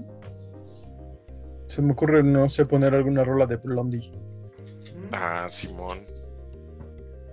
Podría ser. Que no sé, a mí de hecho como que me gusta más Blondie que, que Joan Jett. Sí, es que viene como de otra de otra onda, ¿no? O sea, más o menos de la misma época, pero de otra onda. Es que es una de Los Ángeles, los de Nueva York. Nueva York son. Los de, los de Los Ángeles a veces son un poquillo más salvajes. Entonces, pues, Britney- Nunca he ido a Los Ángeles. No, o sea, lo sabes, lo sabes por la música, ¿no? Ah. No Aunque yo he sido, yo he ido y para mí, o sea, Los Ángeles es lo mejor que hay en Estados Unidos, así fácil. A mí me encanta Seattle y todo, pero Los Ángeles está, está- lo amo, lo amo. Porque estás soleado y fumas moda. Ajá. todos hablan también- español. También en Seattle. En Nueva York Ah, igual, bueno. güey. En Nueva York está igual. Vamos a poner One Way, One Way on, or another. Or another. One way on another, perra. A ver. Esta canción me recuerda al rock band. El rock Ándale, lo que, lo que podrías ligar con John Jett y John Jett y este y Blondie es el- Porque también estaba, también estaba la de I Love Rock and Roll. Ajá. Muy bien, Eric. Y es curioso Muy porque Muy bien, Eric. Vamos ¿Por a qué? ¿no? Ahí va. antes de... Bueno, dale, dale, vamos a ir.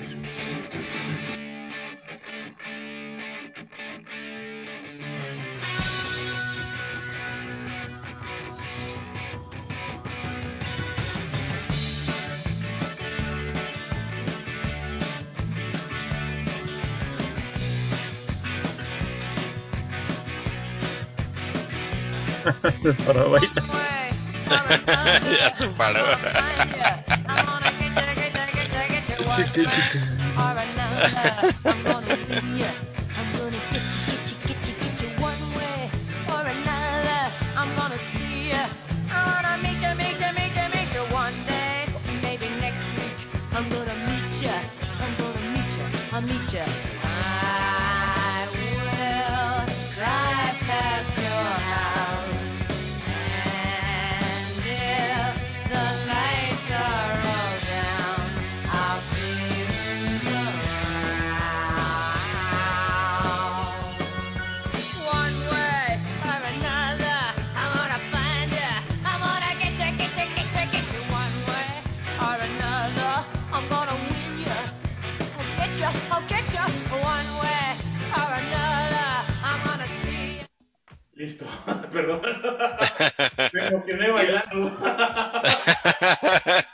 Casi no se vio, casi no se vio. Qué bonito bailas, ¿eh?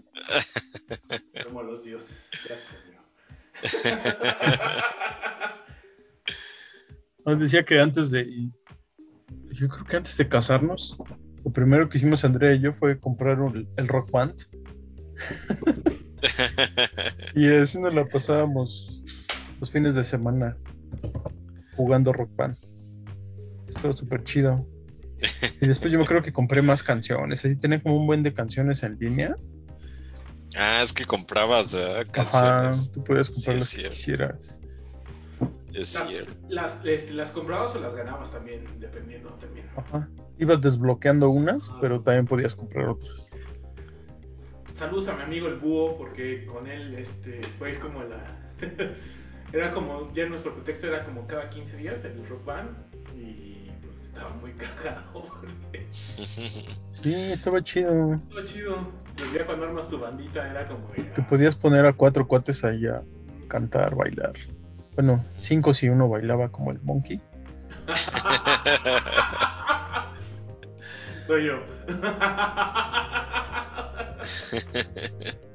Y pues sí, de Blondie, ¿qué podemos decir? Es un, un icono también del, del rock y para algunos también de la parte más punk.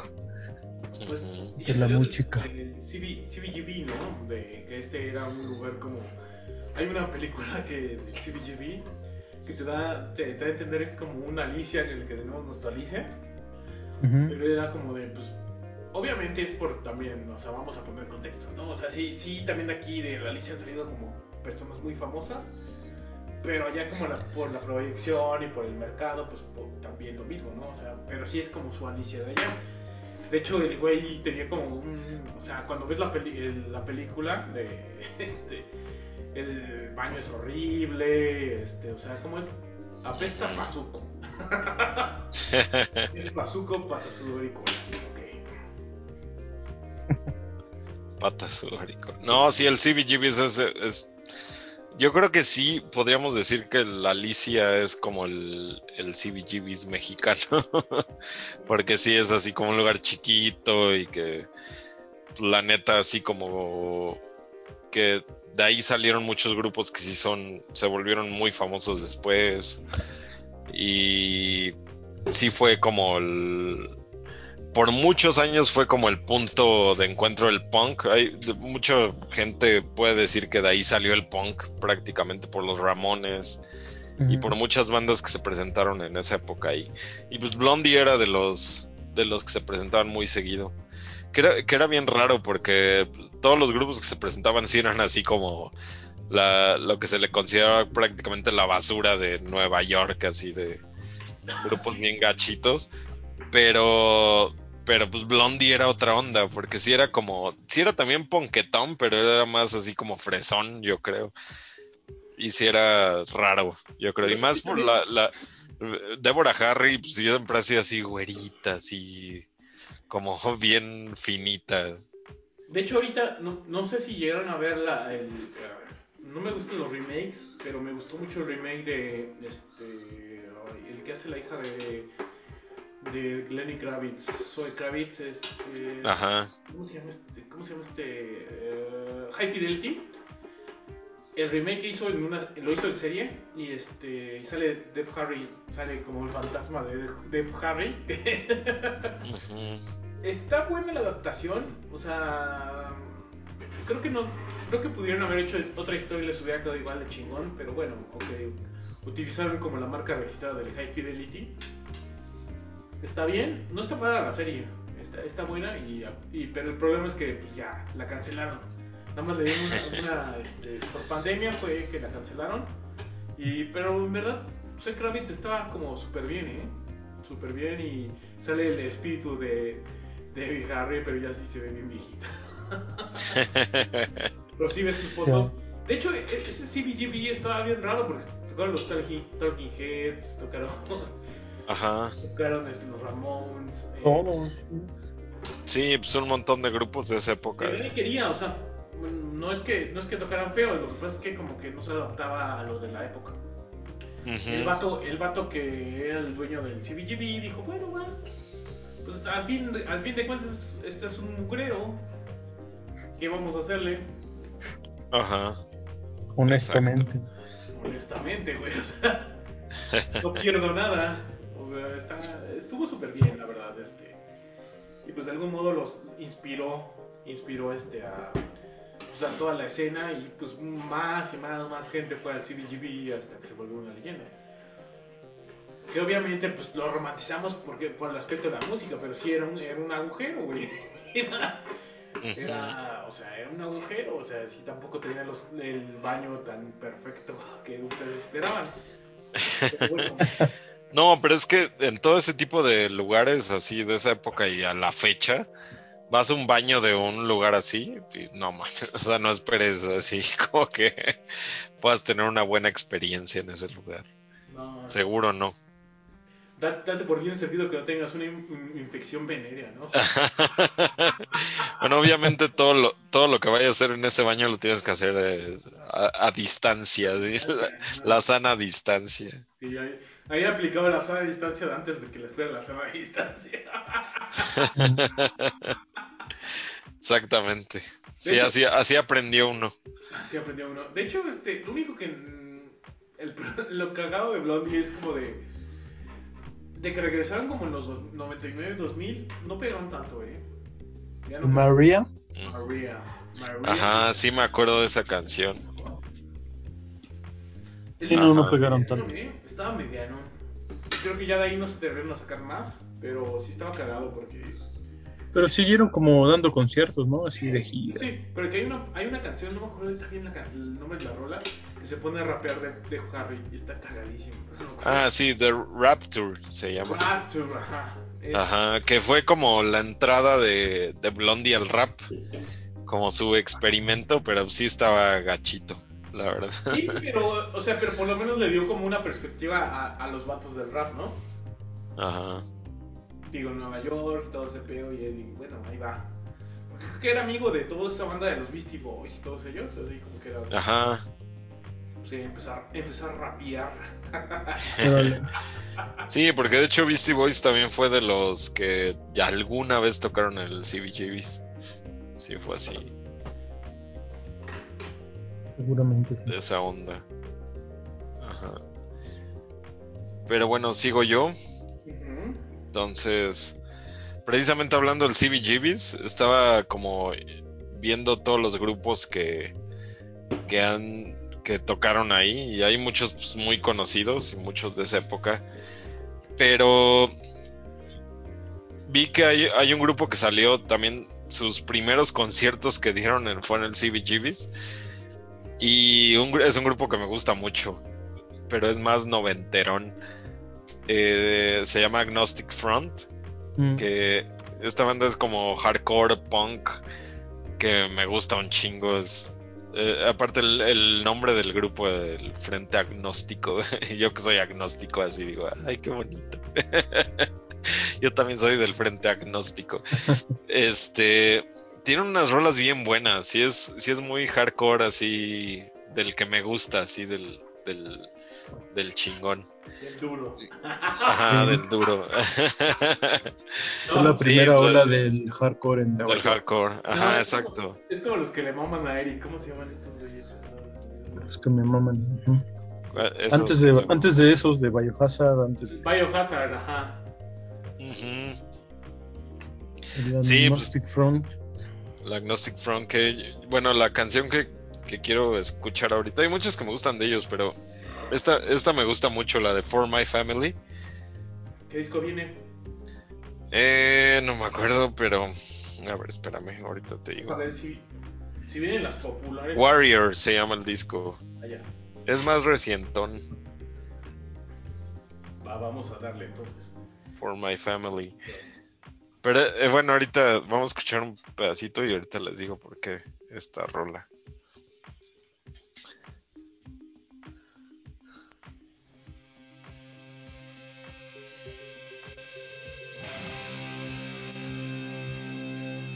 For my family, for my friends, for those that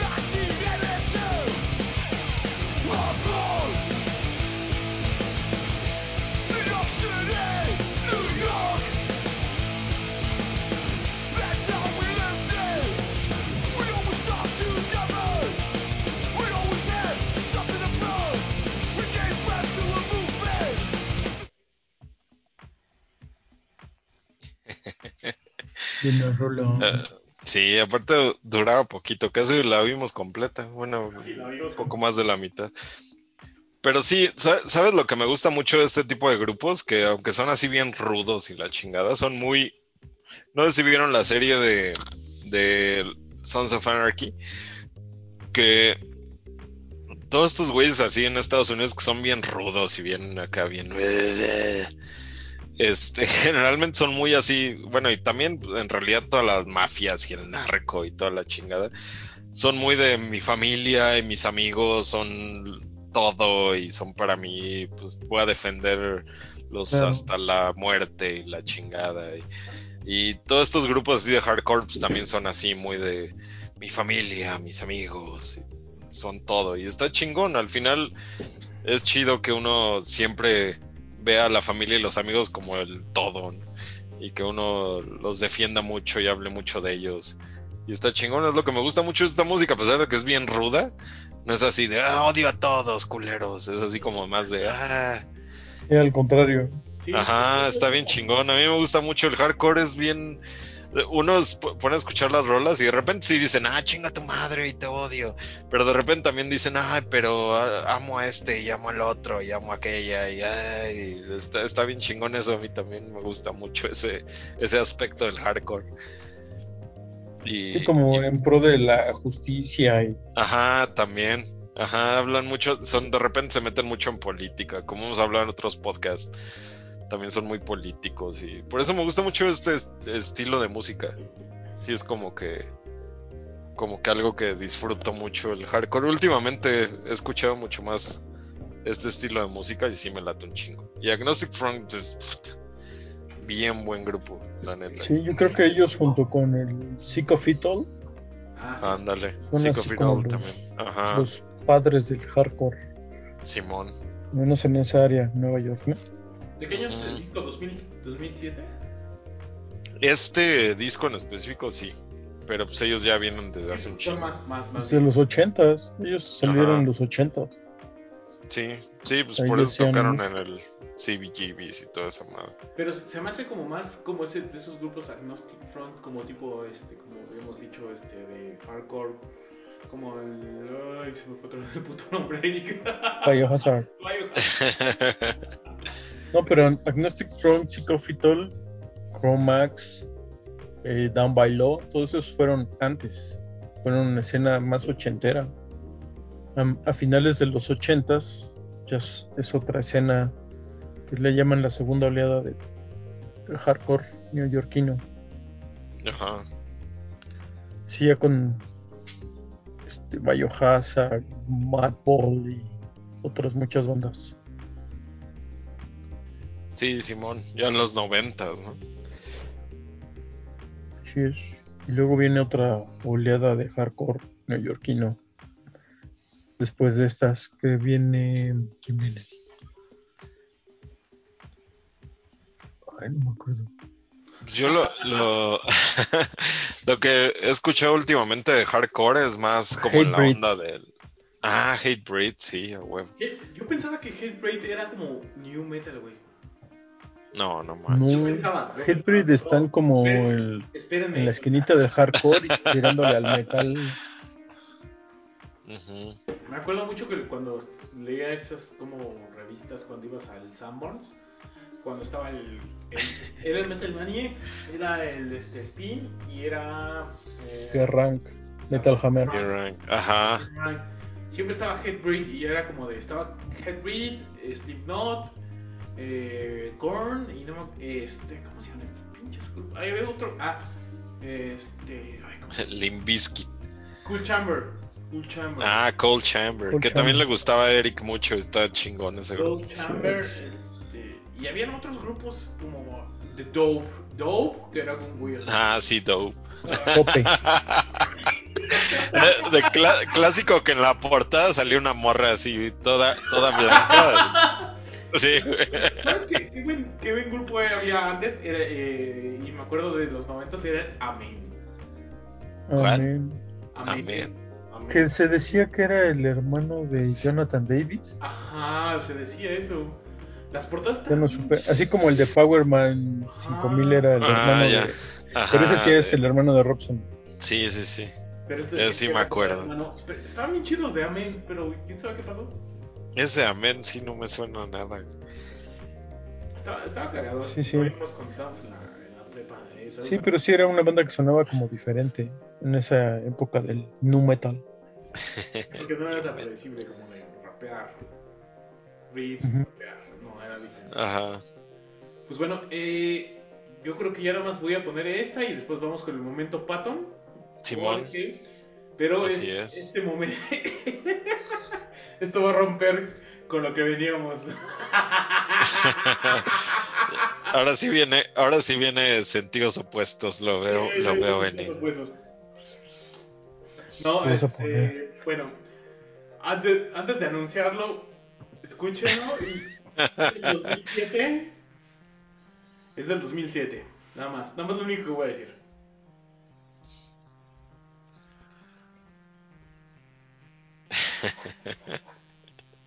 Mm.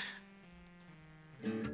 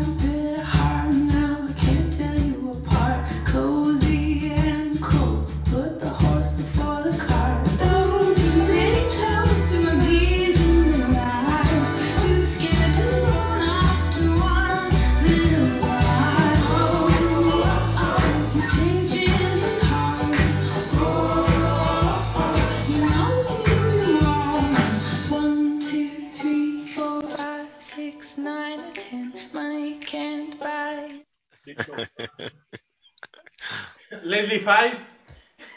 Este, ¿Cómo lo No vas a sé. ligar? No sé cómo va a ligar a Agnostic Front con Feist, pero. del 2007.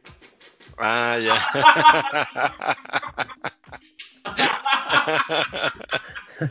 Leslie Feist, mientras que Agnostic Eh. Front hizo un disco del otro lado en Canadá, Leslie Feist hizo este disco que es el Reminder y es que la que la, cat- la catapultó al éxito eh, internacional. Digamos que fue el momento de la... ¿Cómo, cómo se podría haber dicho? Como el, el pop alternativo de, de Canadá que empezó con el Arcade... No, empezó con el... Ay, ¿Cómo se llaman estos vatos? ¿De Canadá? Este. ¿Cuál? Este. Antes del Arcade Fire había otro, espérame, déjenme, déjenme acuerdo. ¿De Canadá? Arcade Fire. Mm, antes había otro. Los de My Arms Wide Open. No, los- estaban los Deers. Estaban los Deers. The Deers, estaban los ah, The Stars. The Deers, The Stars. Pero el putazo, ¿cuál fue? Mm, creo que fue Arcade Fire. ¿Y quién más? Mm, mm, Eran los Deers, Arcade Fire. había otra banda muy popular, los Stars. Yo no sé, la verdad. Fue, fue de esa época y ya viene ah, Broken Social Scene, ya me acordé. Broken Social Scene. Ah, ya. que era como el grupo y de, de hecho ahí colaboraba eh, Leslie Feist estuvo ahí como colaborando y de repente pues ya empezó a hacer sus discos solistas y este disco es el que le explotó no es el que sale hasta en el comercial de Apple Yo sí recuerdo a Broken Social Scene. Ujú. en mis tiempos, en los 90, ¿no? No, más en los 2000. 2000 ajá como 2000 Ujú, Principios. hicieron como un tipo de mm, de música con un poquito noise eh, noise pop. Estuvo Metric Metric también estaba. Metric y después vino este Feist y ya después pues ya la, la culminación de todo esto fue el Ar- Arcade Fire que es el que explotó bien cabrón. Que Arcade Fire me gusta mucho pero el último disco pero bueno vamos a con- concentrarnos en Lady Feist que en general eh, tiene discos como folk y este es el disco más pop electrónico que de todos. Chulada, chulada disco, es como súper buena onda, es súper buena onda. Y, imagínate, te traen a, no, Agnostic Front acá. Ay, güey, ¿qué está pasando? Ya, por, por fin nos estábamos volviendo hombres. Ya, lo acabas de arruinar. Mira al hombre. Nah, pues, o sea, ya. Por- De- de hecho, Primera vez que siento la testosterona en este podcast y ya, ya valió más. Déjenme pedorreo, nada más para. ya está subiendo la testosterona, güey. No, pues, qué pedo, teníamos, teníamos que hacer el contraste, güey. O sea, el contraste, así tiene que ser. Para eso hicimos este podcast. No, está bien, está bien. Mm. Siempre terminamos oyendo electronic pop por Marco, pero está bien. O sea, me gusta también. Lo aceptamos así. No, Feist está chido, sí, sí lo había escuchado y sí lo he escuchado Sí, y está chido. chido. Y de hecho, a ella le gusta mucho hacer como conciertos en, en lugares pequeños. Me tocó, me tocó verla en el ah, en esa, en esa cosa que era el teatro Fru Fru. ¿A de- poco? Sí, güey. ¿Neta? Estaba cayendo esa mierda, güey. Sí, pues yo, yo pensé que ya estaba cerrado desde hace como 30 años. Esa La madre. vi como hace, mm, yo creo que unos 8 años. Y ya después la volví a ver. Ay, sí, la volví a ver, creo que ahí, güey. ¿A La vi poco? dos veces ahí y era como de. Esta madre no se cae. Pero a ella le Qué gustó. Sobreviviste. Ah, no, no, ya me acordé. Primero fue Fru Fru, el segundo fue el Teatro de la Ciudad. Ah, ya. Bueno, no, el trato de la ciudad sí es una maravilla. El Teatro de la Ciudad creo que vi a, a Botellita, he visto a Botellita. Ajá, yo también vi ahí a Botellita. Spiritualize. Con el Reza. Uh, no se ha besado. Sí, de, de ahí se hizo Noche Romántica y ya se puso bueno, se puso bueno. Vi, visto ahí. En fui- vi a, este, a la botellita, vi a Spiritualized y vi a Feist. De hecho, Yo vi a, yo vi a, deja, de- deja, pues, debo decir que yo vi a John Zorn en el Teatro de la Ciudad, solista. El güey se aventó hora y media tocando el solo. O sea, pinche John Zorn. Yo al principio dije, ¿qué va a hacer este güey solo? O sea, ¿cómo me va a sorprender? Y así terminé llorando así de emoción. Es increíble. ese Diarrea. Sí. no, John Zorn es así, no mames. también vi a Mark Ribot ahí.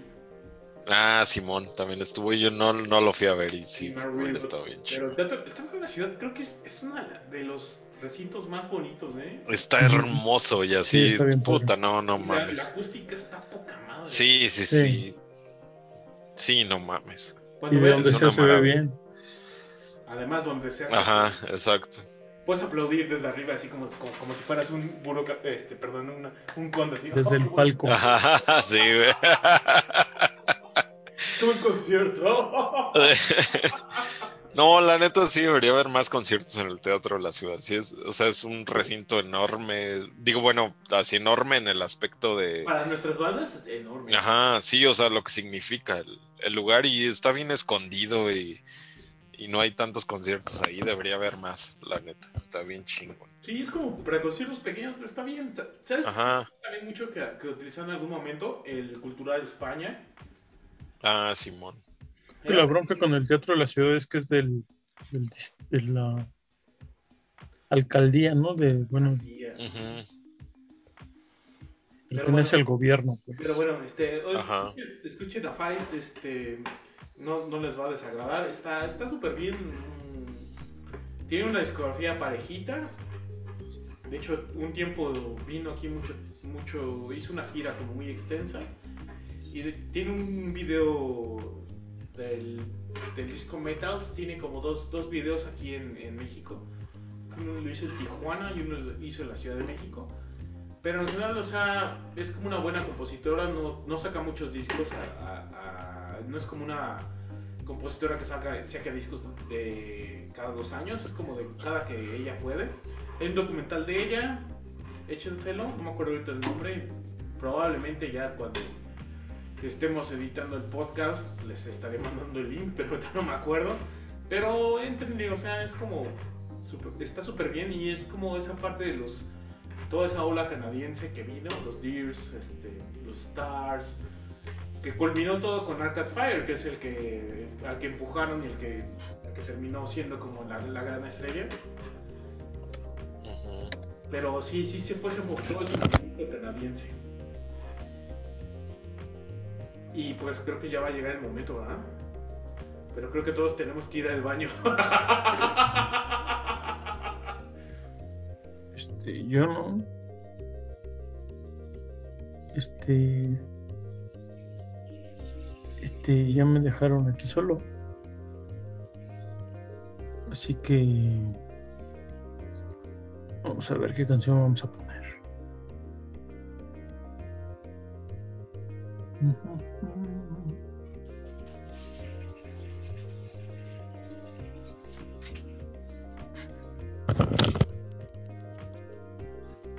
ya Marco ya se fue también, ¿o qué?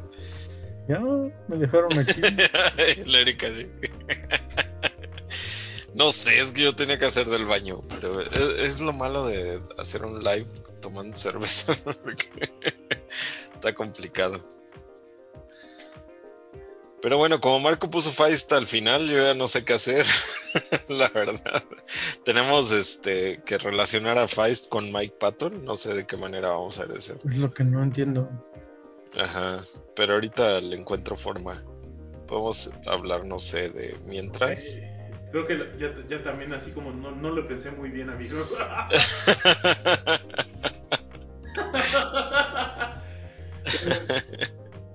Decía, ponte una chida. Una Ponte chida. así la que caiga, ¿no? Pues la, la verdad, Yo- la verdad el momento Patton siempre ha sido como arbitrario, ¿no? Ajá. Yo, yo creo que de Mike Patton, pues ya, ya van. Este es el podcast 25, ¿no? Eh, Entonces hemos puesto- propuesta- yo tengo propuesta que hay como una hay una rola de la edición especial del de Real Thing Ajá. que es la de Edge of the World. Ves que es como la única que no sale, sale nada más en la edición especial y que es un adelanto un poquito a lo que viene en el, en el Angel Dust. que viene con Easy. ¿Te acuerdas que eh, termina Edge of the World y es como tipo con mucho pianito? Ajá. Y es como un adelanto de, de este del Angel Dust que hay rolas así. Va, pues vamos a poner Edge of the World. Que esta sí me acuerdo que la tocaron en cuando lo- los vimos a Fate No More. Que no me queda esa Esta- playera. Yo todavía la tengo. eh, y aquí, como estoy acá en el DF, bueno, mientras la pones, ahorita voy a poner, voy a traer la playera que todos tenemos. Yo, yo también lo debo de por ahí.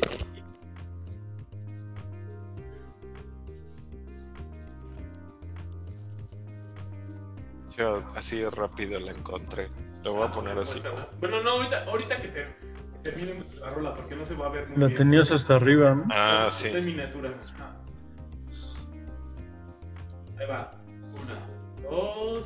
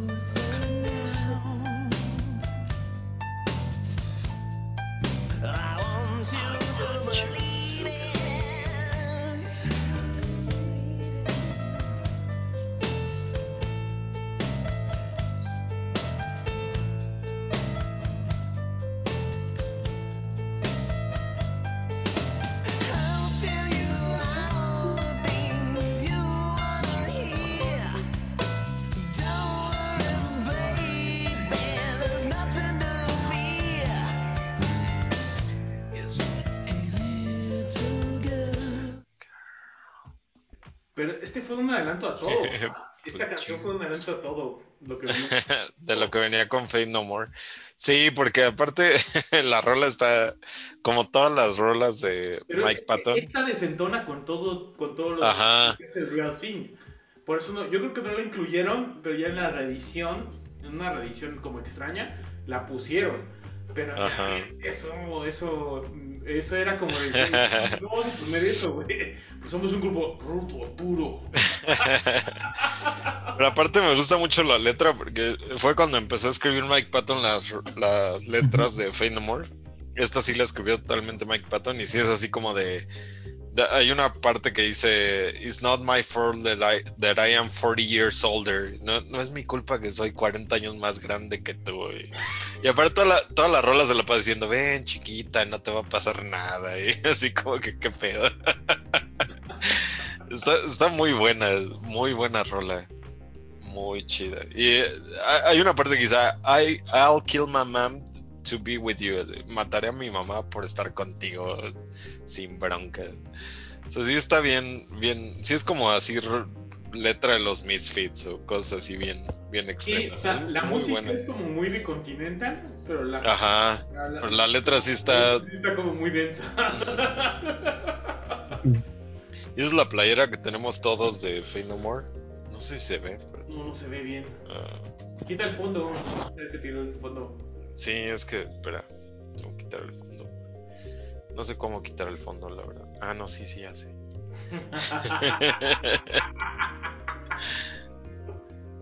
es que va a tardar como media hora. ¿verdad? Ahí está.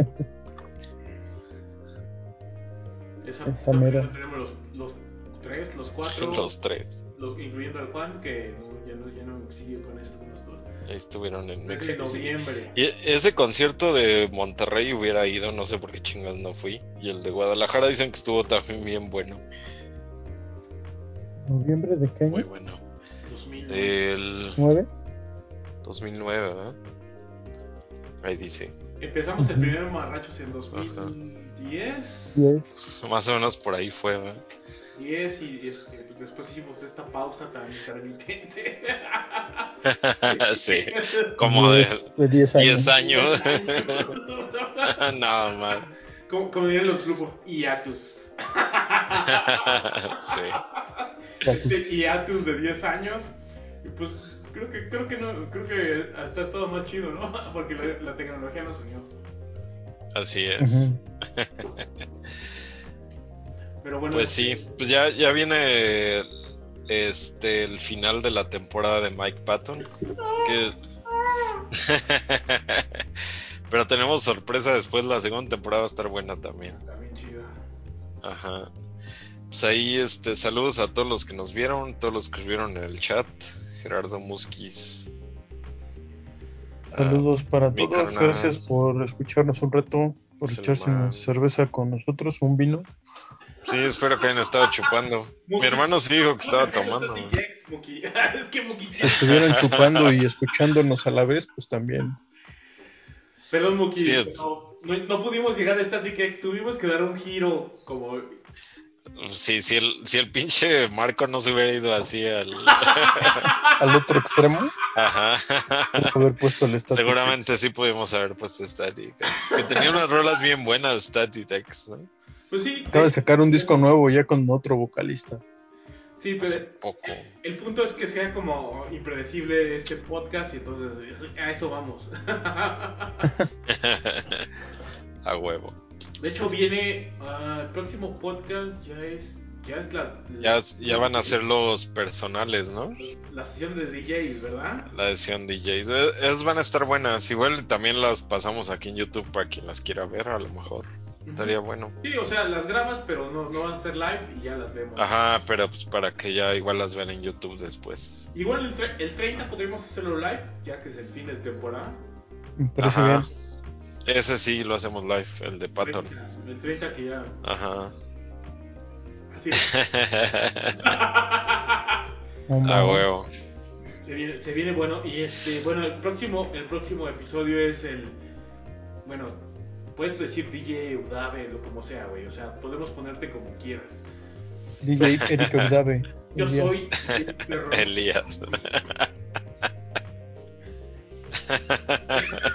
Así como nos oyeron, así van a ser ahorita los, este, los próximos podcasts. Es el, eh, la selección, el próximo podcast es selección de Eric.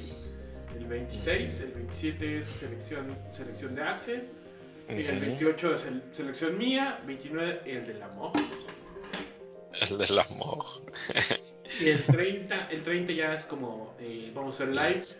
Y ya van a saber Ajá. de qué trata. Es, es una sorpresa. Sí, sí, sí. Y Así es. Después de la segunda temporada, pues ya tenemos, ya estamos planeándolo, pero nos vamos a poner de acuerdo con eso, pero eh, tenemos que cambiar de fetiche porque ya se nos acabó Mike Patton. Así es, como se vio Otro hoy. gurú. Otro, gurú, otro, este, hay que cambiar. Charlie Montana. o- Charlie Montana. Ya, ya vendrá la temporada de Charlie Montana. Sí. Esa va a estar buena. No, y además no hemos abarcado casi, o sea, no- hemos abarcado bandas, pero no tantas como quisiéramos, y entonces es, es como lo que le da más emoción a esto. Todavía faltan muchas. muchas. Bueno, yo no voy a poner Rim Jagger, ¿eh? Tal vez yo sí, no se preocupen. Yo no, ¿eh? ni Satriani, chinguen a su cola. Perdón. Ah, es que eh, hoy en la mañana un amigo nos dijo, ¿no te gusta Satriani? ¡No! Y este, Rim Jagger, perdón, perdóname. ¿Pero nunca viste a Satriani en vivo? Yo lo vi con el G3 dos veces. Yo también, una vez al menos. Pero me acuerdo que fui a ver al G3 ahí con Iván en el auditorio y nos estamos jeteando los dos así de, mejor vamos a chupar a mi casa, ¿no? Los dos estábamos así como, ah, está chingón, pero pues, eh. Cuánta técnica, pero qué hueva. Ajá. Y no mames. Bueno, Sale pues, Cámara. nos vemos. hay, Fue un hay- gusto. hay célula, como diría Rafael Inclán, hay célula. El celular. Gracias por aguantarnos. Gracias por aguantarnos, bye. My